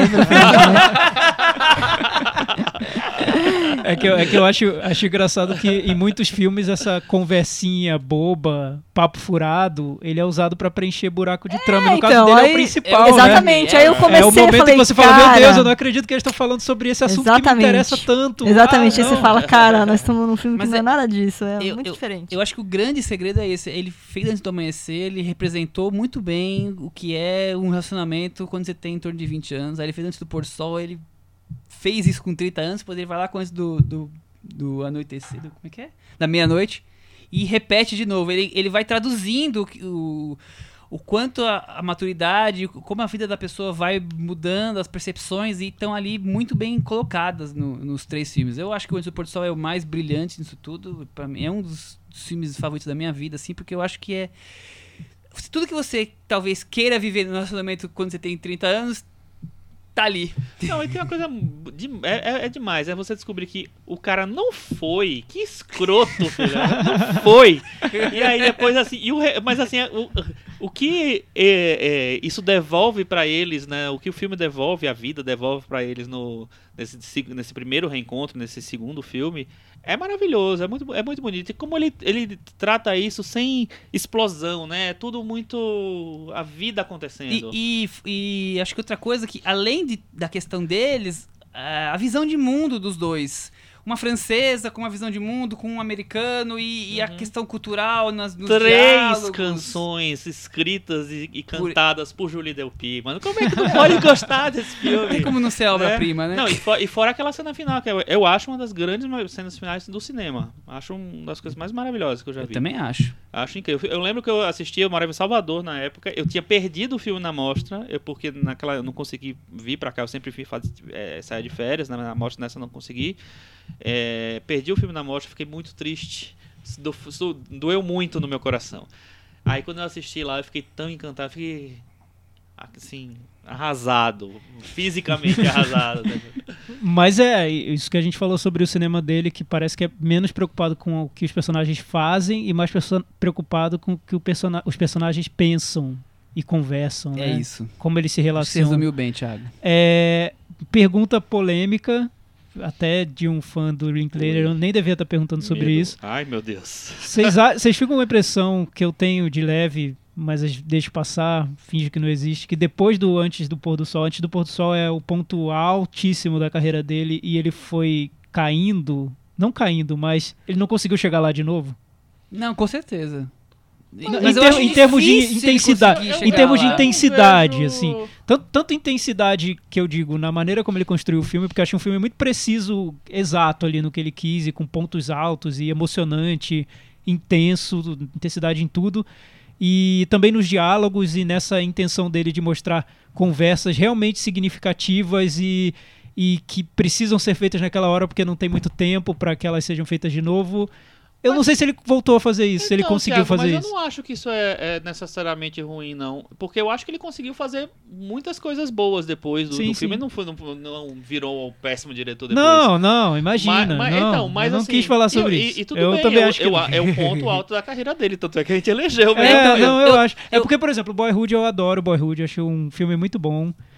Acho que não chega aos pés do Antes do Pôr do Sol. Acho um filme muito bom. Mas eu fiquei pensando depois, se tivesse uma parte dessa intensidade que o Antes do Pôr do Sol tem em algum momento do Boyhood, teria sido uma obra-prima interplanetária. É e não acho que- foi, e não Mas conseguiu. eu acho que o Boyhood, a, a, a feitura do filme, a lógica do filme não permitia isso. Não, eu, eu acho outra coisa. Eu, é, eu acho que o, o Antes do Pôr do Sol é um filme tão brilhante que. Tanto que foi escrito pelo diretor que criou a história e pelos dois atores que encenaram o primeiro filme. Porque, é, segundo as entrevistas que eles falam, eles sabem traduzir tão bem o que aqueles personagens pensam que só os três juntos conseguem fazer. Então, é, mas o Antes do ficou Amanhecer uma coisa não é, né? de equipe, né? O não, Antes do mas Amanhecer é a ideia dele. Tem né? ele e mais um, uma pessoa que chama Kim Crizan, que eu não- não sei se é homem ou se é mulher. Eu acho que deve ser mulher porque Kim. É, deve ser Kimberly, sei lá. Que eu não sei se era namorada dele. Tem a ver, né? Fazer um filme, ele e a namorada. Você sabe que. Antes do Amanhecer é baseado num fato que aconteceu na vida dele, né? Ah, é? É. Ó, então pode ter, É tem uma tudo a história ver. mais. E É. depois Só a que- Kim só que depois- sumiu. Só que depois, é, e aí depois não conseguiu se encontrar porque a pessoa morreu. Ah, morreu. É. Será que a Kim morreu? Não, Não sei, acho que não é. acho que não é essa pessoa, Foi um não, caso mas que assim, é. aconteceu antes. E aí o que acontece? Eu acho que aí. E depois virou um projeto deles, porque o negócio ficou tão, tão pessoal, tão íntimo, É, eu- tão. Eu acho que é o momento iluminado dos três, assim, de, de- É. de- da criação. Mas então, só, só voltando rapidamente ao Boyhood. Boy- Boyhood são vários segmentos de várias épocas da carreira dele, porque afinal ele grav- filmou por 12 anos. E foi filmando outras coisas É, em paralelo. e foi filmando outras coisas em paralelo. Eu esperava, enquanto eu via Boyhood, eu esperava, agora vai vir o segmento que vai ser antes do pôr do sol. Vai ser incrível, eu vou me emocionar, vou ficar arrepiado. e não tem. Não tem, não tem. É, é muito bom. Eu acho muito bom. Comparado com outros diretores, então, é, eu acho que ele tá muito acima da média. É um cara com, com estilo, ele tem um olhar dele. Isso é super difícil, ele conseguiu, poucos conseguem. Mas esse ponto iluminado da carreira dele, É, eu acho que só N- foi ali. é. Não, não sei se vai Não- conseguir de não- novo. não Eu não, voltou, né? sei se vai conseguir de novo. E antes ele foi escalando pra chegar nele. Eu acho que o Waking Life é um pouco essa escalada. Eu acho um filme também maravilhoso, incrível. Eu acho que ele tava escalando pra chegar lá. Antes do amanhecer também. E antes do pôr do sol ele chega. Sim, mas eu acho que ele não despenca. É, E- e- Ele, cai porque acho que ele não ninguém vai conseguir fazer de novo algo daquele jeito. e Olha, aí talvez ele, consiga. é Tomara, então, talvez, tomara, tomara, tomara né? que Porque sim. a pessoa ele, continua mas ele lá. consegue fazer, continua fazendo bons filmes. Nós falando de Boyhood, Sim, nós falando sim, de, sim. Do, do Jovem Loucos e Mais Rebeldes. Sim, bom filme. A mesma continuação do antes do, do Porto Sol, que também é muito boa. Quer dizer, ele continua fazendo coisas muito boas, muito acima da média do que a gente vê Sim, ao longo sim, do ano. É verdade. Eu não quero ser injusto com. Não, mas é, é, é justo. é- é- e quando a gente vê um filme que a gente gosta tanto, a gente quer ver É, a coisa se repetir, né? Vamos mudar de assunto. Vamos partir para Roman J. Israel Esquire. Squire. Falando em filmes memoráveis, marcantes. bem. né? É, Ah, não- deixa eu só falar é uma muito coisa, bem o caso. Uma curiosidade, eu tava vendo aqui, o, o Linklater, ele tem 12 trabalhos como ator. Na verdade, são mais pontas mesmo, participações especiais e tal. É, ele aparece em três filmes do Ethan Hawke, né, que, que é o, o astro, né, parceiro dele de muitos anos. É, os três filmes que ele dirigiu, inclusive o novo, que vai estrear esse ano, chama Blaze. E um dos filmes Passou, que ele acho fez... que em Sundance, o Blaze. Passou em Sundance. E um dos filmes em, em que ele. é, dois filmes que eu achei muito curiosos ele, ter, ele estar no, no elenco. Um é Beavis and Butthead Detonam América. e o outro é. Pequenos Espiões, Ah, isso eu não vi. do Robert Rodrigues. Então, é, o Linklater, além de tudo, ele é versátil. É uma figura. Assim. É uma figura. Ronan J. Israel, filme dirigido pelo Dan Roy, que Fez o Abutre. fez o Abutre e roteiro de Legado Born e Kong, a Ilha das Caveiras. Nossa, versátil também. Entre outras coisas mais, esses são os mais destacados. Aham. Cris, gostamos de O Abutre? O que achamos de Dan Roy? Eu gosto de O Abutre. Gosto, acho que gosto mais da ideia do que da, da, Da realização realização. até o Eu fim. gosto mais do Jake Gyllenhaal no- naquele filme do que do filme em si. Eu gosto mais da ideia também. Do filme eu não gosto nada. Acho bem Sério? equivocado. Eu acho gosto bem do ruim. filme. É. É, Esses filmes que querem mostrar o lado A podre do verdade. jornalismo e, enfim, me incomoda um pouco, porque a gente sabe que não é tudo isso, né? É mais de- esse ponto de vista do Linklater. É complexo. Esses filmes que pegam esses fatos reais É, é, e so- transformam essas numa obras coisa. audiovisuais que, Enfim. né? Mas, mas, eu, mas eu li que ele, ele é um filme sobre Los Angeles, o, o Abutre, e Los Angeles à noite. Ele quis mostrar nesse filme novo um outro lado de Los Angeles, que é o lado da lei, né? Da burocracia. Eu vou Da voltar justiça. ainda na, na, no paralelo entre os dois filmes. Vamos falar a sinopse. Ascensão e queda, tentação e cobiça. Nossa. Gostou? Advogado de defesa idealista e ativista de direitos civis, no, Denzel esti Washington. no estilo meio fora de moda, Denzel Washington. com seu estilo reservado e temperamento explosivo. Atua longe dos holofotes do direito. Numa reviravolta após a morte de seu sócio, muda de emprego, retoma o ativismo e se mete numa confusão sem precedentes, Thiago Faria. Grandes confusões. né? A gente trouxe o filme porque foi o filme que deu ao Denzel Washington uma indicação ao Oscar esse ano. Acho que é a oitava A indicação. oitava Logo indicação. merece, merece É. ser comentado. Ele, a, a, distribui, a distribuidora do filme decidiu não lançá-lo no Brasil. Acho que deixou ali guardado esperando para ver se ele ganharia o prêmio. Se ele tivesse ganho, possivelmente com certeza iria pro teria sido lançado. cinemas. não foi lançado. Estreou no Now, está sendo exibido diretamente na, na TV e tem sua importância. Entrou pela janela no Oscar, né? Vamos dizer assim. Não, não tinha muita chance em nenhuma outra categoria Ah, não. além dessa. Passava É, ele longe. meio que, que ocupou a vaga que seria do James Franco. Exatamente, exatamente. É, foi uma aposta mais segura do Oscar. E, E o filme é muito, um- muito é, ali. que, de- depende muito da atuação do, do Denzel Washington, da composição que o Denzel Washington faz para aquele personagem, né? Eu li até que ele participou da, da criação do roteiro, ele Ah, cortou imagino, muita ele coisa, ele envolvido mudou ali. o personagem, enfim. É um, é um veículo para ele, de certa maneira. né? Exatamente, é isso que eu falei. É um filme veículo, né?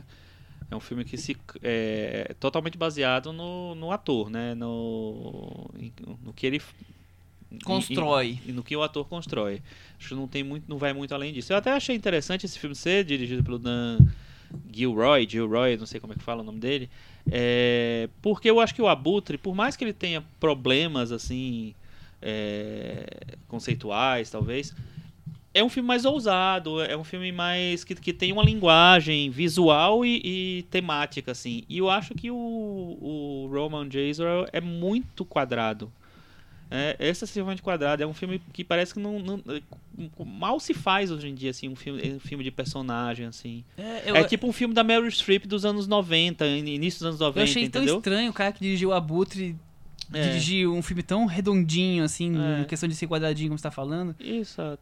O, o que eu acho cu- curioso, que é o que trazer, o Abutre discutiu o jornalismo da miséria, a exploração da tragédia, e aqui é o Gilroy discutindo um sistema judicial americano, né? É. E, e- Mas mas, mas de uma de uma maneira, maneira- bem enfadonha, né? tão raso também, né? É, Acho que o, que o que me incomodou no Abutre foi como o filme é raso. E pra quem é jornalista e vê o Abutre, ou você encara de um jeito cínico e diz, ah, ele tá realmente querendo mostrar o lado podre no jornalismo, ou você encara de uma maneira complexa da sua vida de profissional jornalista e vê que o que ele tá fazendo é uma versão muito simplificada, muito pueril do que seria o jornalismo. Não é aquilo, né? Mas enfim.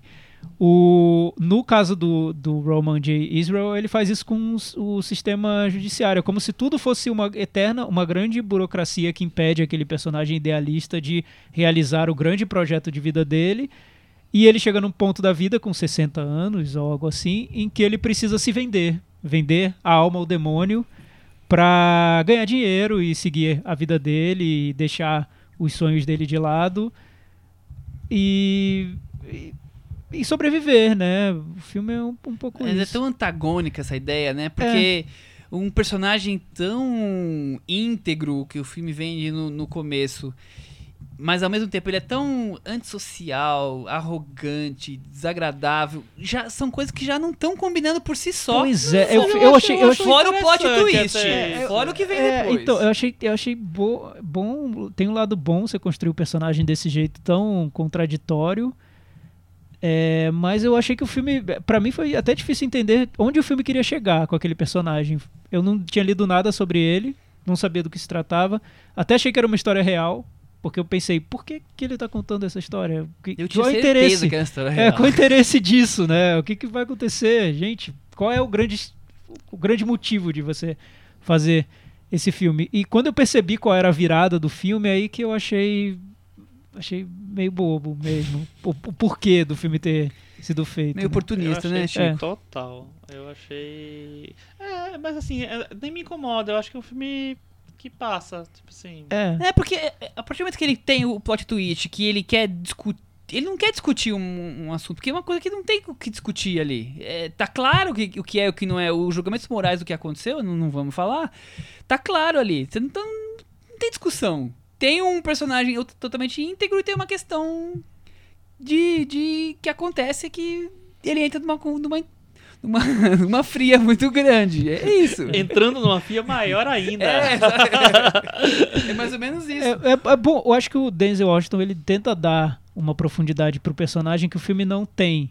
Então ele cria um personagem meio fechado, difícil, que, que não consegue se comunicar com as pessoas direito, que é idealista, mas não transmite aquela, aquelas bizarro, ideias né? dele, cheio de tiques, né? E isolado do mundo, é, fã de música, black music dos anos 70. Não sei em que momento aquilo se encaixa no, na Anda- trama. anda de Mas é, Walkman. mas é como se fosse um cara perdido no tempo ali. É. Que ele, é, ele é um resquício de um, de, dessa América dos anos 60, dos direitos, da- dos direitos civis e tal. Exatamente. É, e que ele ficou preso nesse passado e não consegue se adaptar aos novos tempos. Tudo bem, é, é- é interessante o personagem. Eu acho que o Daisy Washington dá uma caracterização um pouco over, até no visual dele. Ele usa uns trejeitos ali pra fazer o, o tipo, típica atuação que ganha indicação ao Oscar, né?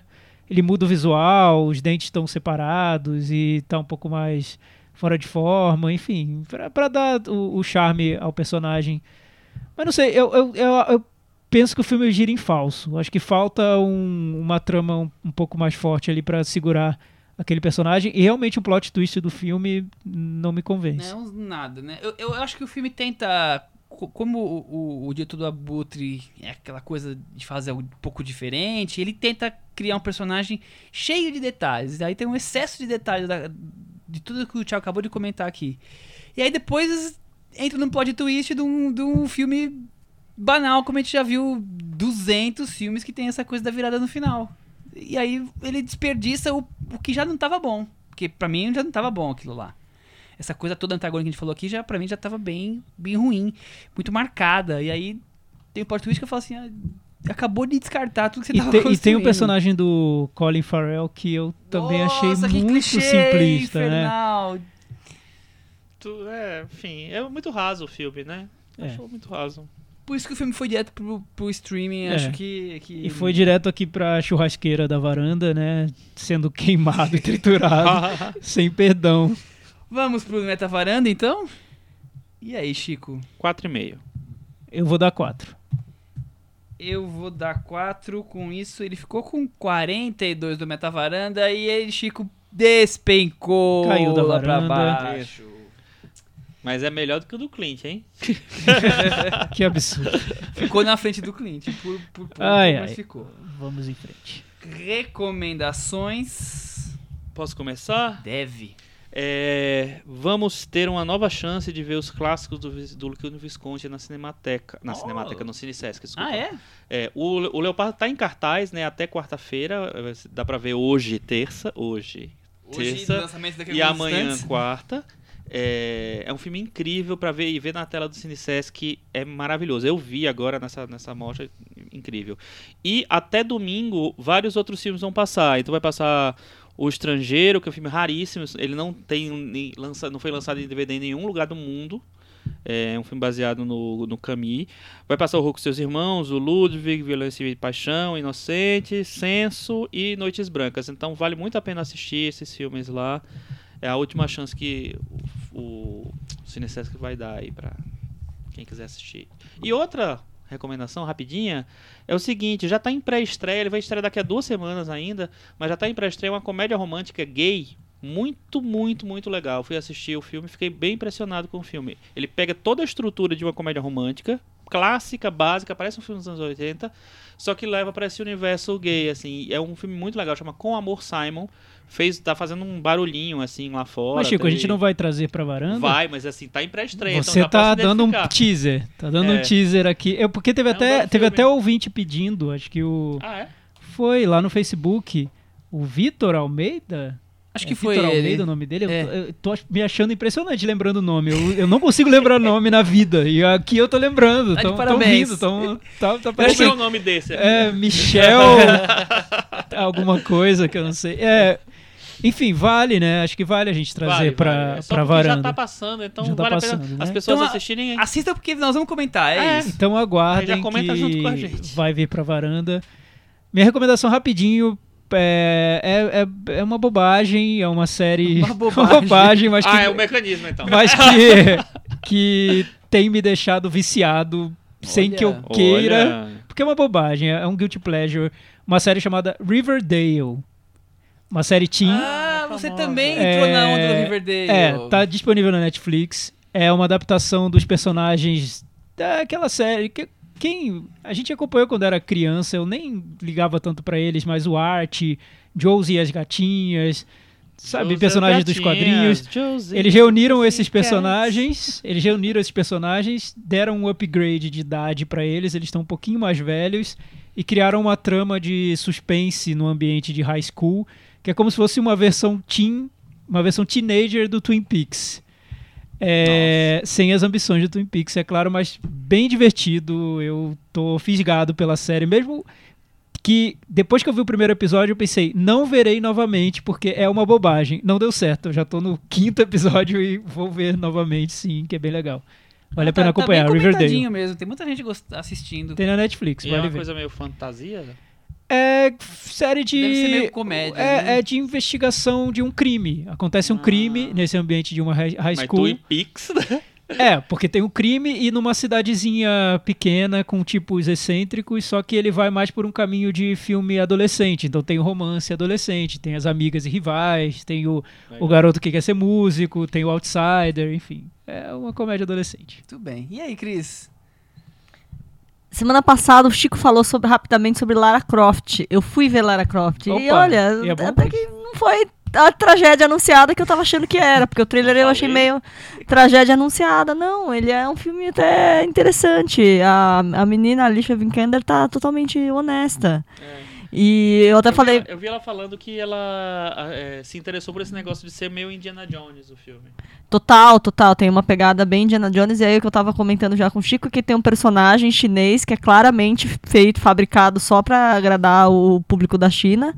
Porque ele tem um. Pinta um clima com a Lara Croft, pronto, acabou, acaba. Já, spoiler, hein? Acaba e não, não rola nada, porque é assim que funciona pra esse personagem da China. Eu E aí. Spoiler nesse filme ninguém vai se importar. É, e aí a gente tava, eu tava lembrando de outros personagens onde, onde aconteceu isso recentemente, que é, o outro é o A Grande Muralha, que o Matt Damon também tem um flirt ali que também não dá em nada. A mocinha que tá no Círculo de Fogo, tá? Que tá no Círculo de Fogo e que tá no King Kong, e aí então agora acho que daqui pra frente é isso, né? Figuração sempre de, de, de chineses, assim, pra tentar fortalecer os filmes grandes, os blockbusters São- no mercado. São os amores platônicos, né? Como já diria o nosso amigo Kawai. As coisas não se Isso, completam, as exatamente. coisas não Então, se resolvem. São os amores irrealizáveis. Exato. Ô, Não se mas resolve. eu sei, eu soube que você assistiu um outro filme que tem um dos favoritos da varanda, que é Joaquin Phoenix. É verdade, um dos favoritos da... Então, aí eu falei A- assim... Aliás, a Cris- vai falar uma outra. Tem três que ela vai ter que falar agora. Eu, eu não sou, eu sou que eu sou meio hater do Joaquim Fênix. Aí eu falei, cara, vou ver esse filme do Joaquim Fênix, vou aguentar. Aí depois pensei, ele vai morrer nesse filme. Olha, vamos lá, Maria Madalena. E ele faz Jesus, Vai então morrer, só que não, vamos lá, né? Depois do terceiro dia. Exatamente. E eu não sei, eu não, não adorei o filme, mas eu achei assim, ele tem uma leitura, ele quer ter uma leitura bem roots, assim, são as novas. Como é que se diz? São as novas versões, os novos estudos, as coisas, o, o que há de mais recente no estudo de como foi essa passagem bíblica, né? Então, assim, é, é a Santa Ceia com a Maria Madalena, é- é ela, ela como a- apóstolo mesmo, assim. Então, É. como história, é aquela coisa assim, né? Que o tema às vezes é mais interessante do que a, a obra cinematográfica. Como história, O filme do Garth É Davis, bem interessante. Lion. É. Então, Nunca como história, é, Lion. tem, tem vários momentos lá. Eu, inclusive, o Rooney Mara já é amiga dele desde Lion e continua Ah, com a é mesma verdade. cara que tá em Ah, Lion. Eu me Verdade. surpreendi muito quando eu soube que ela tinha ido assistir esse filme hoje, porque tem Rooney Mara e Joaquim Phoenix. Não é não, mas Rooney Mara eu tenho um apego a ela, porque que ela fez gosta. Mas tem Dragon Jesus, Tattoo, tem então eu Bíblia, tenho um apeguinho a ela. fortes. Tem Gudu, Patu. Infelizmente, não encontrei o Gudu nesse filme. Jesus! Não é? Jesus, Maria Mas, mas a história, assim, a, a, a ideia de tentar, essa coisa de tentar atualizar aquela história que todo mundo já conhece, mas com essa roupagem das, do- de, o que dizem as últimos, os últimos estudos, enfim, é interessante. Tem uma super interessante sobre isso. Talvez seja mais Exatamente. interessante. Tal- é, É a talvez, Bíblia, talvez. Bíblia com upgrade. É, é, versão ela, ela não é 2.0. caracterizada como uma prostituta nesse filme, assim, Não. que é o que dizem os estudos mais Ela recentes. é uma empoderada.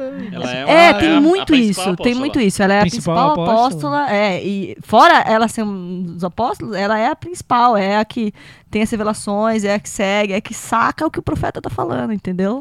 Legal. Maria Maravilha. Total. Tem mais um?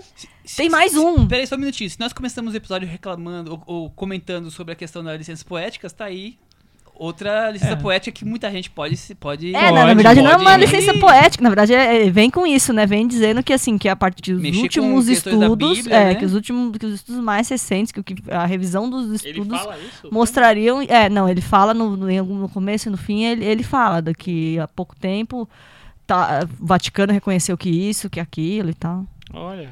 E qual é o outro? Você viu outro filme?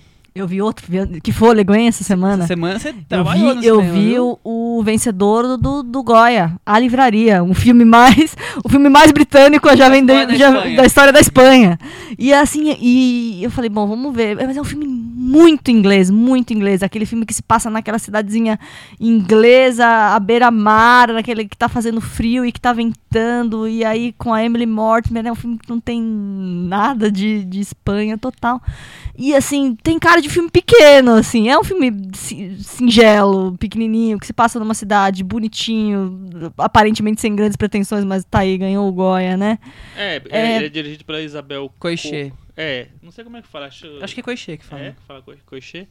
Enfim, e que já faz, saiu da Espanha faz um tempo, né, inclusive. E aí é meio esquisito, né, esse filme é, O- o- ser considerado um filme espanhol, né? É, é porque tem dinheiro espanhol, a Espanha considera. A Espanha, o Goya tem sido indicado o Impossível, aquele filme. É.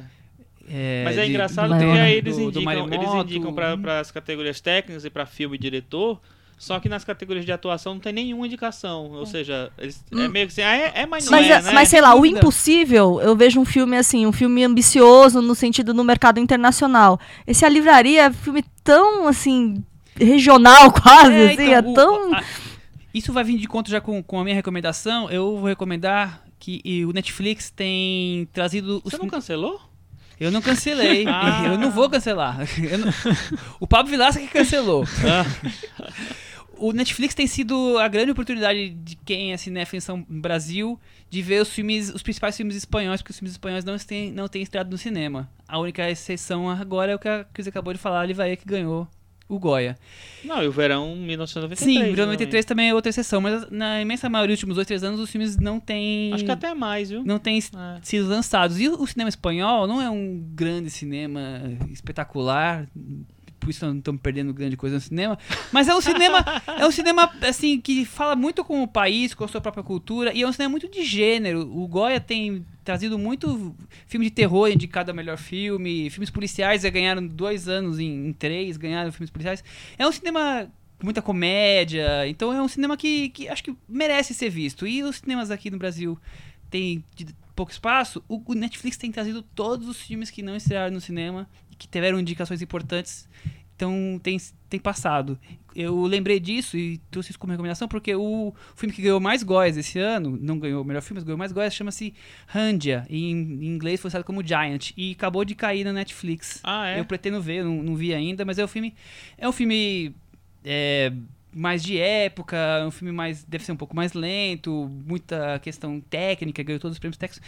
Mas tem os filmes que ganharam, os policiais ganharam ano passado, E por tem o exemplo, ganhou Verônica também. O Verônica, que é o de terror. Do Paco Plaza. O Tarde para a Ira, que ganhou ano passado, que é um filme de policial, tem Netflix. Então, Netflix tem, tem dado espaço. Então, quem estuda es- espanhol, que gosta de ver filme para treinar, ou quem gosta de cinema espanhol, o Netflix acho que é um caminho que você pode pesquisar, que tem bastante coisa. Hashtag o meca... Ah, não.